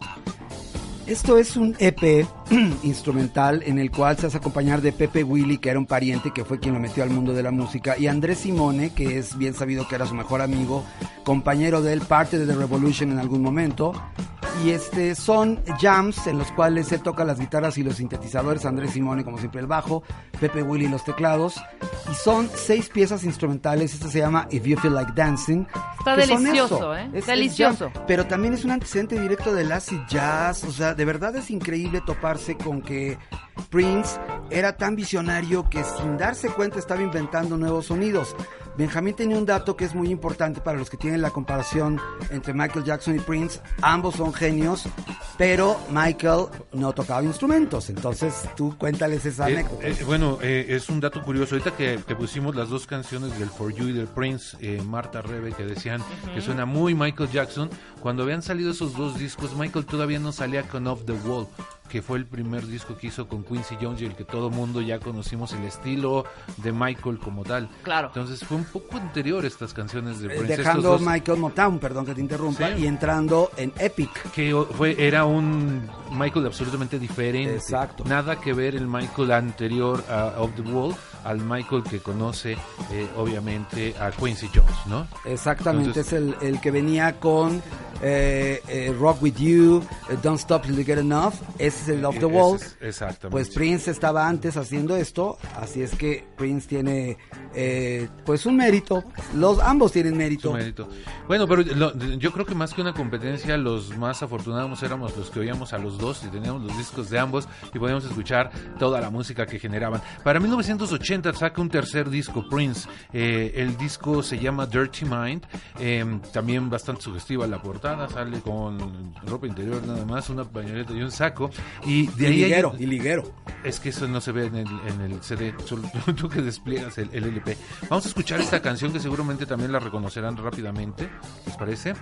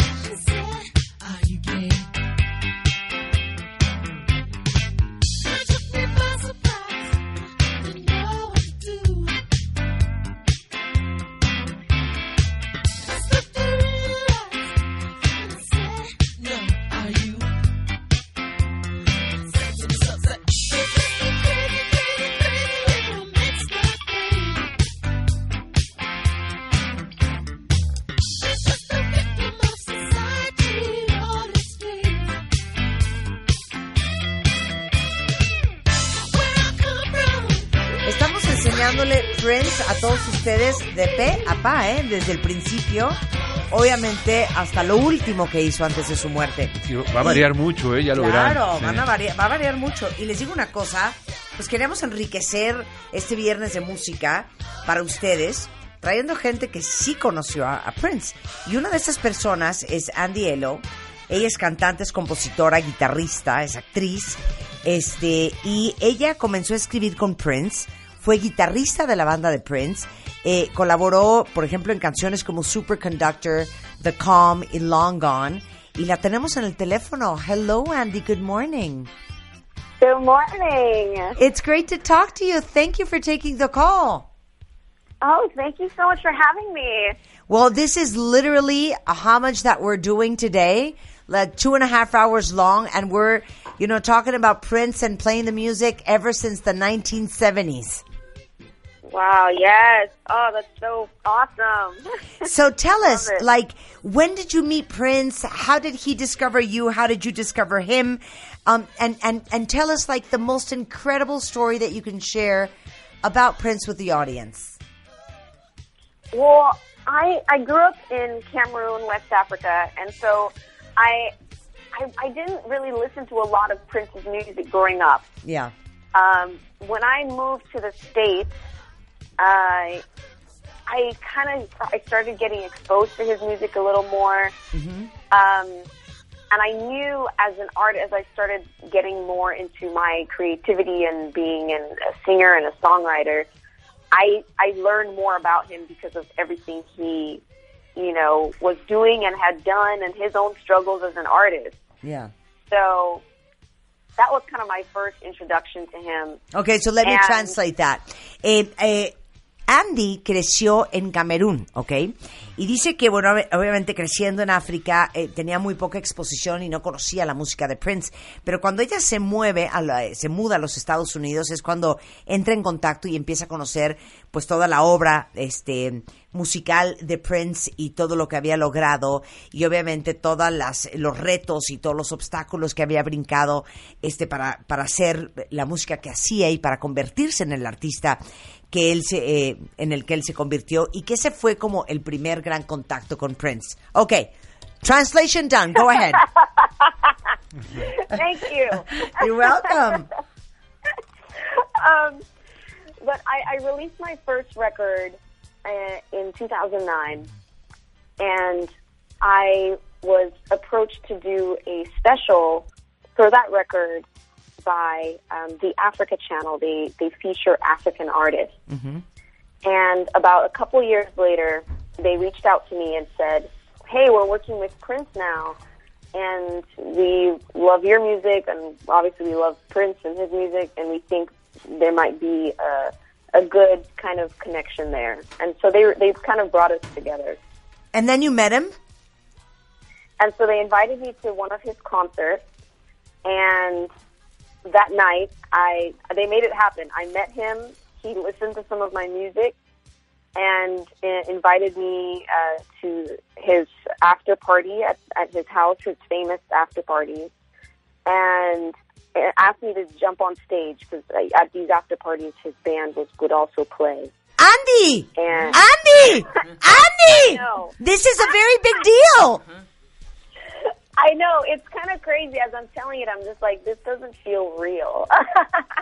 O sea, like, Prince is telling you, you know what, I like your music, hop on stage. Es que dice que ella estaba, que hizo un álbum eh, y, y que pasaba en un canal africano y que tenía contactos ahí, que de repente ellos trabajaban con Prince y le dijeron a ella, ¿sabes qué? ¿Sabes qué? Ahora sí que ¿Sabes le qué? dijeron, ¿Sabes ¿sabes, qué? qué, Andy? Tu música y la de Prince me late que checa mucho. Los presentaron, la llevaron a un concierto de Prince, los presentaron, Prince oyó la música de Andy y de repente le dijo, oye, pues ¿por qué no te subes al escenario? Y ahí es donde yo interrumpí, dije, Andy, this is a big deal. So he says this to you, and what do you do? Well, I mean, I I said yes. Like there there was not even a moment to to to worry hesitate, or to, yeah. to get no. You know this this is a legend asking you if um if you want to hop on stage and do a song. Yeah. And I think I think this was a test. You know to see okay are you really are you really about you know being an artist are you really serious and um, I had been doing open mics, I had been performing and writing, so this was the moment that I, I had been preparing for. Wow. Entonces, o- obviamente dice que cuando Prince le dice que se suba al escenario a tocar, dice, o sea, no hubo momento ni para ponerse nerviosa, ni para dudar, ni para preguntar, o sea, se subió y dice que se dio cuenta que todo lo que ella había hecho en su carrera, de los palomazos, de improvisaciones, pues era para prepararla para un momento como ese. And what, do you remember that, what song that was? Yes, um, I did. I did. Let's get it on. I believe. Let's Get It Marvin On. Let's get it on? Yes, it was either that or "Waiting in Vain" by Bob, Bob Marley. Those are the two songs I told him um, I wanted to do, and so then he picked one. I think he picked uh, "Let's Get It On." Wow. O I Waiting in Vain de Bob Marley. Es que eso es de... ¡Qué increíble! Una pregunta. A ver, una pregunta. ok, Benjamín Salcedo, he's the editor from Rolling Stone magazine in Mexico, is in the studio with us as well, as well as Mario Lafontaine, who is a very, very, very important music expert. And uh, both of them have a question for you, Andy. Um, Oh, wonderful! Hi. Hello, Andy. How are you? This is Benjamin. Um, Ay, me gustó, ¿eh? okay. ¿Qué tal? Está ligando, ¿eh? Okay. This is How are you? Benjamin. How are you? So he's like hitting on, he's like hitting on you via radio. Of course not. I love it. I love it. Don't don't fight, guys. That it's okay. I want to know how hard it is for a guitarist to play with one of the most important and the best guitarists in the world, like Prince. Wow. Um, well, I was predominantly playing on acoustic guitar Mm-hmm. When I met Prince. And he exposed me to more electric guitar playing and rhythm playing. From my beginning of playing guitar, I was just playing by myself. And, or if I was playing in a band, I was just kind of, um, playing my own songs, you know, and not not really thinking about how do I fit in with a band, how do I play this specific part that adds to the whole arrangement. Yeah. And I mean, it was terrifying. Yes, of course. Es que le preguntó Benjamín que cómo era tocar, o sea, siendo guitarrista, tocar con uno de los mejores guitarristas del- de, de toda la historia. Y dice que ella estaba acostumbrada a tocar guitarra acústica y que, y que realmente eh, Prince la introdujo a la guitarra eléctrica y que al final, este, pues tratar de integrarte a la banda y medio sonar bien. O sea que aterrador. Aterrador, aterrador. But was he like really nice to you or was he like, Andy, that is not the way you need to do it. Do it again. Now do it again. Now say do it again. Ese era Rick James. That was Rick No. James, right? no, he was he was very nice about it, and that's that's one of the biggest things I, I really can say about him is he loved teaching. He loved being a mentor. He he loved being that person that creates this environment that you feel supported and and you want to learn. You want to be the best artist and the best musician uh, you can be, Well, he- you know when you're around him. Yeah, he was a great mentor. And- That's what you're saying. Yeah. I mean, he taught me chords that I didn't know. He taught me how to play certain chords uh, uh, better. um, He taught me harmonic chords Mm-hmm. um, that would complement him when he's playing. So, yeah, I and I was I was ready, and I I was very obviously I wanted to learn from somebody who Wow. was such uh, a genius. How long were you with him? I played in the band for about two years, Um, and so about two and a half years, and we worked on my second record, Superconductor, together. But even after I left the band, there were songs that he and I had written together and and sang together that were released um, after that and were released on his most re- uh, recent records. Wow, let, let me translate all that. Es que le estábamos Okay. preguntando que, que le dije yo que si era como furioso de Andy, otra vez, eso está muy mal, otra vez vuelve a repetir, otra vez vuelve a repetir. Dice que no, que era buenísimo y que realmente creaba un ambiente en donde eh, la gente se sentía con la como como la confianza de verdaderamente aprender y desarrollarse y crecer y que él era un gran mentor y que le enseñó acordes que ella no conocía, eh, acordes y armonías eh, diferentes a las que ella normalmente tocaba y que realmente fue un gran maestro. Y que inclusive aunque ella estuvo dos años y medio más o menos con la banda, cuando ella se salió, las canciones que escribieron juntos, eh, todavía él colaboró en el disco de ella que se llama Super Connected y pues siempre estuvieron super conectados. Andy, Andy, where are you right now? Andy, don't you love it? I sound like your mother. Andy, I know. I'm like, am I in trouble? where are you right now? I'm in Los Angeles. Okay, perfect. So you hear Spanish all the time. So I, I assume you will understand what I'm going to ask you. Andy, Oh, okay. confiesa, Sí. confess. Did you kiss Prince? Or, fro- or a frog. Andy, Andy, Andy, God is watching you and Prince is too. And God is one of us as princess. can, can I ask a little question? Sí, claro, Mario vas a hacer Hello, question. sweetie. This is Mary LaFontaine. I'm a huge Prince fan, and it's uh, such a honor to have you with us talking about this genius. Uh, I would like to know, honey, uh, girls are very important in Prince's work.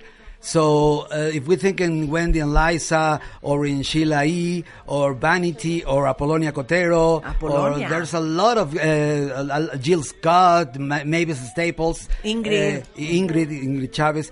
Uh, how, do Andy, you- how, Andy. how did Prince change your life? Wow. Este se fue con todo. Que cómo le cambió la vida a Prince, dice. Besides the kiss. where where I know I where do I begin? I I would not be the artist I am today without uh, without him. Um, he he he changed my life completely. I became uh, aware of of what it takes to be successful, and and also watching him. He was somebody who who lived, breathed, um, embodied creativity and music 24 7. That he was music. He is music. Um, and being around that really showed me okay, that's, that's what it is. That's, that's the goal as an artist is to really, is just to be music 24 7, to, to live it. And Wow. having that standard of artistry is something that continues to motivate me every day and inspires me to keep working at my craft. Qué increíble. What a great Oh, answer. What a great answer. great answer. La pregunta era que en qué le cambió la vida a Prince a, a Andy Aiello. Y dice que, que por dónde empieza, que en todo. O sea, que realmente Prince era la absoluta representación de la creación musical 24 por 7. Y que era una persona verdaderamente entregada a la música eh, cada minuto de su vida. Y gracias a eso, dice, él, para mí, ha sido una gran fuente de inspiración y de motivación para seguir puliendo el arte eh, y, y ser una maestra este, musicalmente hablando en, en mi profesión. Andy. and the kiss. no, we're just teasing you. We're just teasing you. Andy, thank you so much for being on the phone. We're actually tweeting everybody your music, your albums, your pictures, so they get to know you as well. Oh, wonderful. Oh, thank you. Gracias. Thank you so much. I, I must practice my Spanish more. I, I hopefully the next interview I, I can respond in Spanish. Eso Um, Claro, you're in Latino land. You should at least know tacos, mezcal, and tequila. I do. I do know all of that. Un beso, Andy. Thank you so much for being on the phone with us.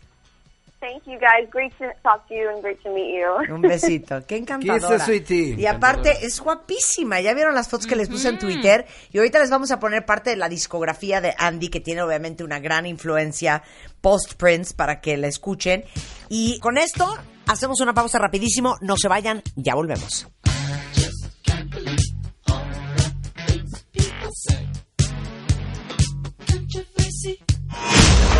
Escuchas lo mejor de Marta de Baile. Solo por W Radio. Estás escuchando lo mejor de Marta de Baile. Lo mejor de Marta de Baile. Regresamos. Prince. Keep busting. La leyenda.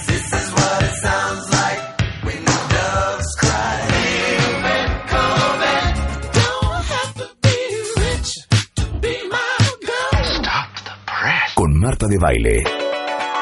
Estamos de vuelta. Viernes de recreo musical, cuentavientes. Ya hablamos con eh, Andy Alo, que fue una guitarrista que trabajó durante dos años y medio con Prince. Eh, Nos contó intimidades. nos contó intimidades, Si nos no contó barbaridades. Y adivinen qué. ¿Ya está? ¿Ya está? ¿Ya está? Tengo a Ingrid Chávez en la línea. Ingrid Chávez, cuentavientes. Nada más para que se te quede el ojo cuadrado, Ricardo. Para que te enseñes. Ingrid Chávez es una gran poeta, vocalista, compositora, fotógrafa y de- inclusive fueron pareja en esa película, ¿se acuerdan de los ochentas que se llamaba Graffiti Bridge? Sí. ¿Cómo no? Y tenemos a Ingrid en el teléfono. Hello, Ingrid. Hello. I assume you speak Spanish.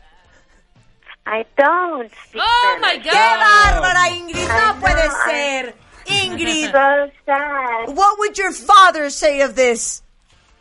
I don't know, but my mother just didn't think it was important. I, I don't know. Ay, Dios mío. Oye, pero the last name Chávez is definitely Spanish. Oh, definitely. I my family, mother and father, New Mexico, all the way back to the 1600s. I mean, it's. Wow, long story. Oye, claro, de, de- le digo que el apellido Chávez, pues más español no puede ser. Claro. Dice que claro, que su familia es de Nuevo México y data de los 1600. Well, it's great having you on the phone, Ingrid. Where are you? I am in Minneapolis. Ándale. Qué frío. A ver, she- está en Minneapolis. Ingrid, what are you doing? What are you doing there? Um, I'm just here going to parties and going to shows and just being a part of the big love fest going on here. Celebrating Prince. Yes, everybody's here. Just one big family, and um, they come here every year and just talk about Prince and they celebrate his life and his music. It's really amazing. How incredible. Es que está en Minneapolis, Minnesota, porque todos los años eh, hay una fiesta, este, bueno, los últimos dos años, justamente celebrando este, la vida y la obra de Prince, y ahí están todos. A ver, so what's going on this weekend in Minneapolis, and who's there? I mean, we're so far away, we Um, want to know. Yeah. um, let's see. I went to go see Jelly Bean play last night, and it was an amazing show. Um, let's see. Sheila E's playing tomorrow. I think Afterlex is here. Wow. Um, there's uh, just a bunch of different um, combination of musicians that have all played with Prince that um, come together for this, and then um, people who um, sung with him before. They have like solo shows here. You know, everyone gets to express themselves. and- Wow, how incredible. Es que le digo que estamos tan lejos de Minneapolis que qué está pasando este fin de semana que nos cuente el chisme y dice que están ahí, que ayer vio tocar a John Jellybean Benítez que fue novio de Madonna. Sí, sí, sí, el que, que produjo el Everybody, el- claro. el primer disco. El primer disco de Madonna que tocó ayer, que por ejemplo sabe que mañana va a tocar Sheila E., que fue una gran percusión, es una gran percusionista. incondicional en toda su trayectoria, en toda Exacto. la, la- la obra de Prince aparece. Musical y personal. Y, de una familia inmensa, claro. de un legado. Y tremendo. bueno, que ahí estuvo, bueno, que ahí están muchas muchas personas este muy cercanas a él y que quieren celebrarlo. Ingrid, could you tell the audience like the best and most memorable moment that you can remember with Prince? Uh, let me see. I think the night that I met him was the most memorable. Right, Just, tell us um, the story. Well, I um, was at um a nightclub here in Minneapolis, and the little club that on Tuesday nights everybody would go and dance. And I was there, and he came, and he um, kept looking at me. So I sent him a note, and No, what did the then note say? Ingrid, what did the note say? Ingrid. okay, okay, I'll tell you what the note. Okay, what did the note say? It says- okay, it says, "Hi, remember me? Probably not, but that's okay because we've never met. Ah. Wow, I love it when you smile. I love it when you smile. Yeah. Uh-huh. And so I sent the note to him, and he asked me to come over and sit with him. And that was um, during Sign of the Times. I think that was a period when he wore the little mirror hearts on his wrist. Mm-hmm. And um, he took the one off of his wrist and he put it on my wrist. And we sat there. He asked me what my name was, and I told him that my name was Gertrude. and I asked him what his name was, and he said his name was Dexter. Uh-huh. And um, that was the that was who we called each other from that point on. I was Gertrude and he was Dexter. And um, he asked me if I wanted to go to to Paisley Park. And so I said sure. So we got in the car and he drove me to Paisley Park, and that was the first time I ever spent time with him, and the rest is history. Wow, what a great story. Thank you so much for sharing. Es que le digo que cuál es la historia más memorable que nos pueda contar y me dijo, pues yo creo que la historia más memorable es el día que lo conocí. Y nos hizo una confesión bien fuerte. Estaban en un club, era un martes, ahí en Minneapolis, y de repente ella estaba y Prince no la dejaba de ver. Y entonces ella se armó de pantalones y le mandó una nota. Y entonces le dije, ¿qué decía la nota? Y la nota decía, hola, este, ¿te acuerdas de mí? Probablemente no, porque no nos conocemos, pero quiero decirte que me encanta cada vez que sonríes. Wow. Entonces, muy abusada la Ingrid. That was a smart move, Ingrid, with that note. Y entonces él le dice que venga a la mesa. Entonces sienta, y era la época del disco de Sino Times, que él tenía unos corazones en las muñecas, se quitó uno y se lo puso a ella, y le dijo, ¿cómo te llamas? Entonces ella, por hacerse la graciosa, no le dijo me llamo Ingrid, le dijo me llamo Gertrudis. Y entonces le dijo, ¿y tú cómo te llamas? Y él le dijo, yo me llamo Dexter. Y desde ese punto en adelante, así se llamaban, Gertrudis y Dexter. Y le invitó a Paisley Park. Fueron esa noche a Paisley Park. Ya lo demás no se lo voy a preguntar porque aquí no somos un programa puerco morboso de cuarta. Pero dice que el resto es historia. Pero yo sí quisiera preguntarle A algo, ver. porque eh, musicalmente... Es que le tengo que decir con quién estoy. Ok, ok, ok. So we're on the show since 10 in the morning, Ingrid, celebrating Prince. Um, this show is nationwide throughout Mexico, and we have two very, very respected music lovers and Prince lovers, Mario Lafontaine and Benjamin Salcedo, who is the editor for Rolling Stone magazine in Mexico. And they want to ask you a question. Mario. Uh, darling, I just can't believe that I'm talking with the spirit child. I love your records. I used to love the 1992 LP that Prince made uh, with you, with your poetry. And uh, I know that it's Prince Day, but, well, tomorrow it's Prince Day. For, for me, Prince Days are every day. But uh, you were close to other genius, to David Sylvian, uh, an English Yes. Very important uh, uh, person to the music show. Uh, so I would like to ask you.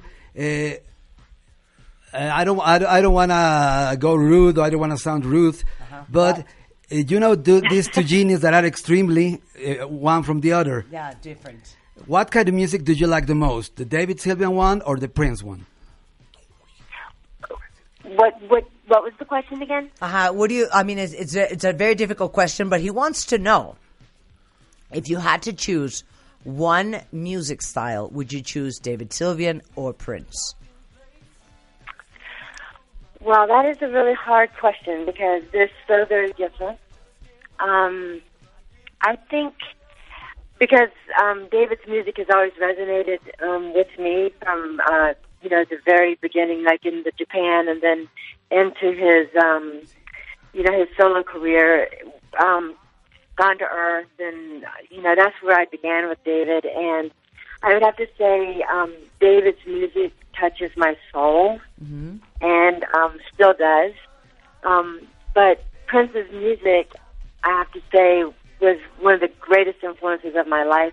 When I first started, um, when I first decided that music was my path, it was Prince that inspired that. But as I began to, um, you know, explore different music in my life, it was David's music who, who really moved me. And so I think to this day, I would have to say David's music. Wow. Wow. Sí, bueno, Prince is listening, darling. And he ain't happy. no, lo que dijo Ingrid es que, bueno, que David, eh, desde Japan hasta su carrera como solista, fue un estilo de música que siempre le tocó el alma. Sin embargo, que Prince, sin duda alguna, fue una de las más grandes influencias en su estilo musical. Y desde que ella empezó en el tema de la música, Prince siempre estuvo presente. Pero que si tuviera que escoger a uno, que la música de David es una música que siempre la ha acompañado. ¿Sabes qué? Qué mala onda porque la pusiste entre la espalda y Lo la puedo, lo puedo explicar. Lo que pasa es que ella es fotógrafa y es una artista espiritual. Claro. Y la música de David Sylvian está mucho más cercana al ambient, al chill, a todo este sonido Sí. que, eh, de hecho, ha tenido colaboraciones con Robert Fripp Ajá. y con grandes músicos del Ajá. rock progresivo. Entonces, ahí entiendo la razón de, de, de I know the reason that I know the reason why because David's music it's so so much spiritual and so much more uh, artistic in some some kind of way than Prince. But uh, oh God, you're such a lucky girl, and I'm so lucky to be ta- uh, to, to be talking with you. A ver, ven, ¿qué le I have definitely led a charmed life. It's been it's amazing to get to work with these two amazing artists in my lifetime. Amazing. Okay, uh, hello, this is Benjamin. I want to ask you a couple of short questions. First of all, please tell us tell us something that nobody here knows about Prince. Ándale. Something that we probably don't know about Prince. Let me see. Okay, um, when we would go to the cinema, he would always order popcorn and peanut M and M's, and then pour the peanut M and M's into the popcorn so that he could eat the popcorn and the peanut M and M all at the one bite. Dice, a ver, bueno, cuando íbamos al cine, compraba palomitas, compraba los M&M's que traen cacahuate, echaba todos los M&M's en la bolsa de las palomitas para que con cada bocado hubiera un poco de palomitas con un poco de M&M's con peanuts. Qué delicia. Okay, that's a great fun fact. Y es una buena Eh, respuesta un de algo fun fact. I like that fun fact. Okay. And you know what you could have answered? That he's a sexy motherfucker. that he is. And, and the last one is um, it's very well known that he has thousands or millions of hours recorded in, in Paisley Park. Do you know what we haven't heard any new music from him since he died? That's your cue, Ingrid. Uh, Mhm. Oh, I. You're, you're asking why we haven't heard any more, or Will we ever? When? oh, here's some new music from him. Yeah. I don't know. I mean, there's probably a lot of stuff in that vault that we have not heard. That's going to come out little by little. Yeah.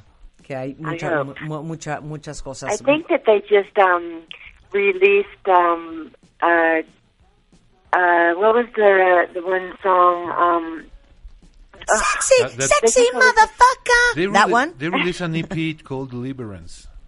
Deliverance, is that it? Deliverance. Deliverance, is that it, Ingrid? um, uh, it's the the uh, they just released it on online yesterday. It's the song that um, that's the the one artist um, Oh, I can't remember. Forget it. I'll, I'll think about it. Hold on a second. Okay, but don't worry because you know what?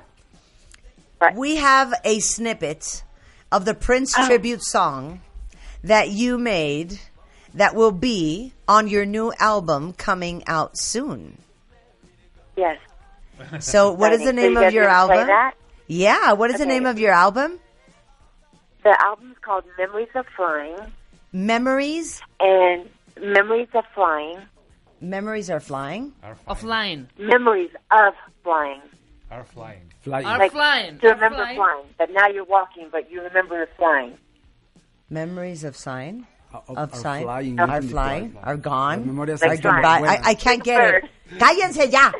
A ver, I'm telling you everybody shut up. A ver, memories of Flying. Like of a bird. flying. Flying. Okay, of flying. Memorias de volar.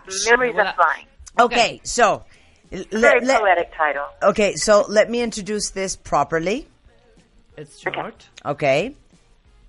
Este es un snippet de una canción tributo que le hizo Ingrid Chávez a Prince, que va a salir en su nuevo álbum, Memories of Flying. Eh, es una exclusiva a nivel mundial. Esto nadie lo ha escuchado en ninguna parte del mundo y lo van a escuchar ustedes hoy en W Radio. Esto es You Gave Me Wings.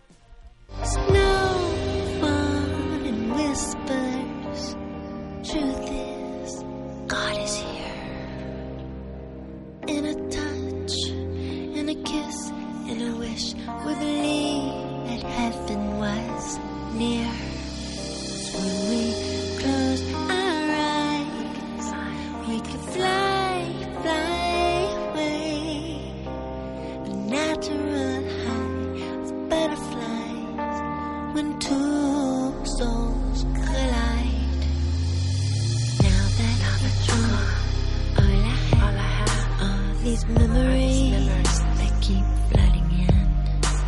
They carry me through the long starless night. Magic is gone, it's gone. It's springtime in heaven where your light will forever shine, shine, shine. Oh, but here on earth, an angel left an indelible mark on us all.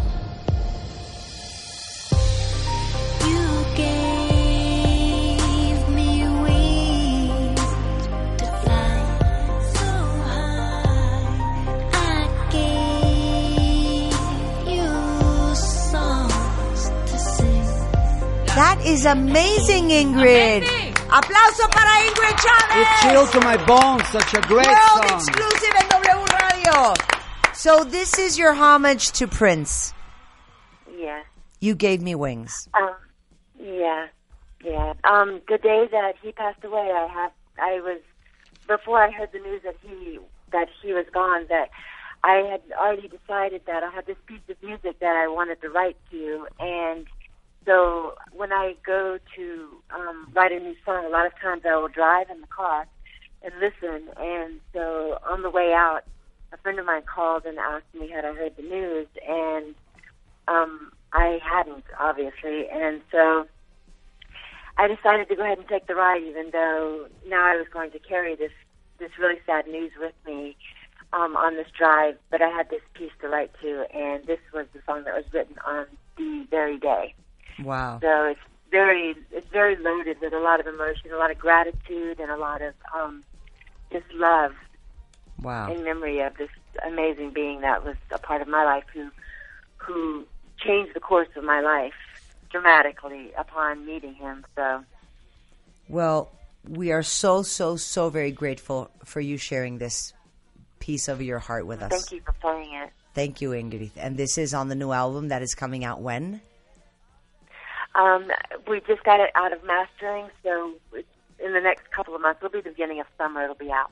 Wow, fantastic. Ingrid, it was fantastic talking to you. Thank you so much. And we send Ah, you, you. a big kiss, a big hug, because we know this weekend is tough for you as well. Yes, thank you very much. You're a beautiful, super beautiful extra. Guapísima. Bye, You're- Ingrid. you're a te queremos, Ingrid, te queremos. Bye-bye. Bye. Bye-bye. Qué bonito. Oye, jefa linda, yo quería atreverme a decir que vamos a dejar en tu Spotify, en tu cuenta, eh, todo, eh, 10 covers de Prince hechos, eh, de- que Prince hace a, otras, a otros artistas y 10 artistas que hicieron hits número uno de Prince como Cindy Lauper, como Madonna, como Chaka Khan, Bien. como Tom Jones. Y también dejaré las 20 canciones que para mí son las 20 mejores de Prince y las del maestro Benjamín Salcedo. Gracias, gracias Mario por tu cariño. Y la y tuya, tu amor, amistad. Por tu ser tan y compartido, amor. Mario. ¿Y Qué saben bonito. qué? Y también Benjamín. Pero por su Pero- generosidad pero yo no les y voy su amistad, Su ¿no? amistad. Que nos va a traer música que nos va a dar felicidad. Y lo vamos a poner en nuestro Spotify. Eso es. ¿Ok? Benjamín Salcedo. muchis- Ah, bueno, Mario Lafontán le encuentran en Lafontán Touch en Twitter. Eh, Benjamín Salcedo, di- editor de la revista Rolling Stone en México, que circula mensualmente. De venta en puestos de periódicos y tiendas de servicio para todo el melómano cuentaviente. Gracias, es un placer estar aquí y más hablar Siempre. de Prince. Es un gusto. Arroba Benjamín Salcedo y rollingstone.com.mx. Muchas gracias. Gracias chicos. a ti. Y así cerramos este viernes de recreo en W Radio. Radio, ¿Cómo se llama el álbum, Rebeca? When Doves Cry. No, el álbum. Ah, no, no, no, Purple Rain. Ok, ¿y la canción? When Doves Cry. ¿Cuál dogs? ¿Dogs, Dogs, perros, no, dogs. patos Dogs o son with- palomas? Doves with B like cow. Ok, muy bien. La mejor canción de Prince, Prince. sin duda, genio único e irrepetible, como lo es Marta de Baile. Ay. Única e irrepetible. ¡Ay, sí, no! ¡Ay, sí! Es para que nos vayamos felices y te le vas ¡Bien, pegando, cariño. chapo! darling, can you picture this? Dream if you can, courtyard, an ocean of violets in bloom, animals strike curious.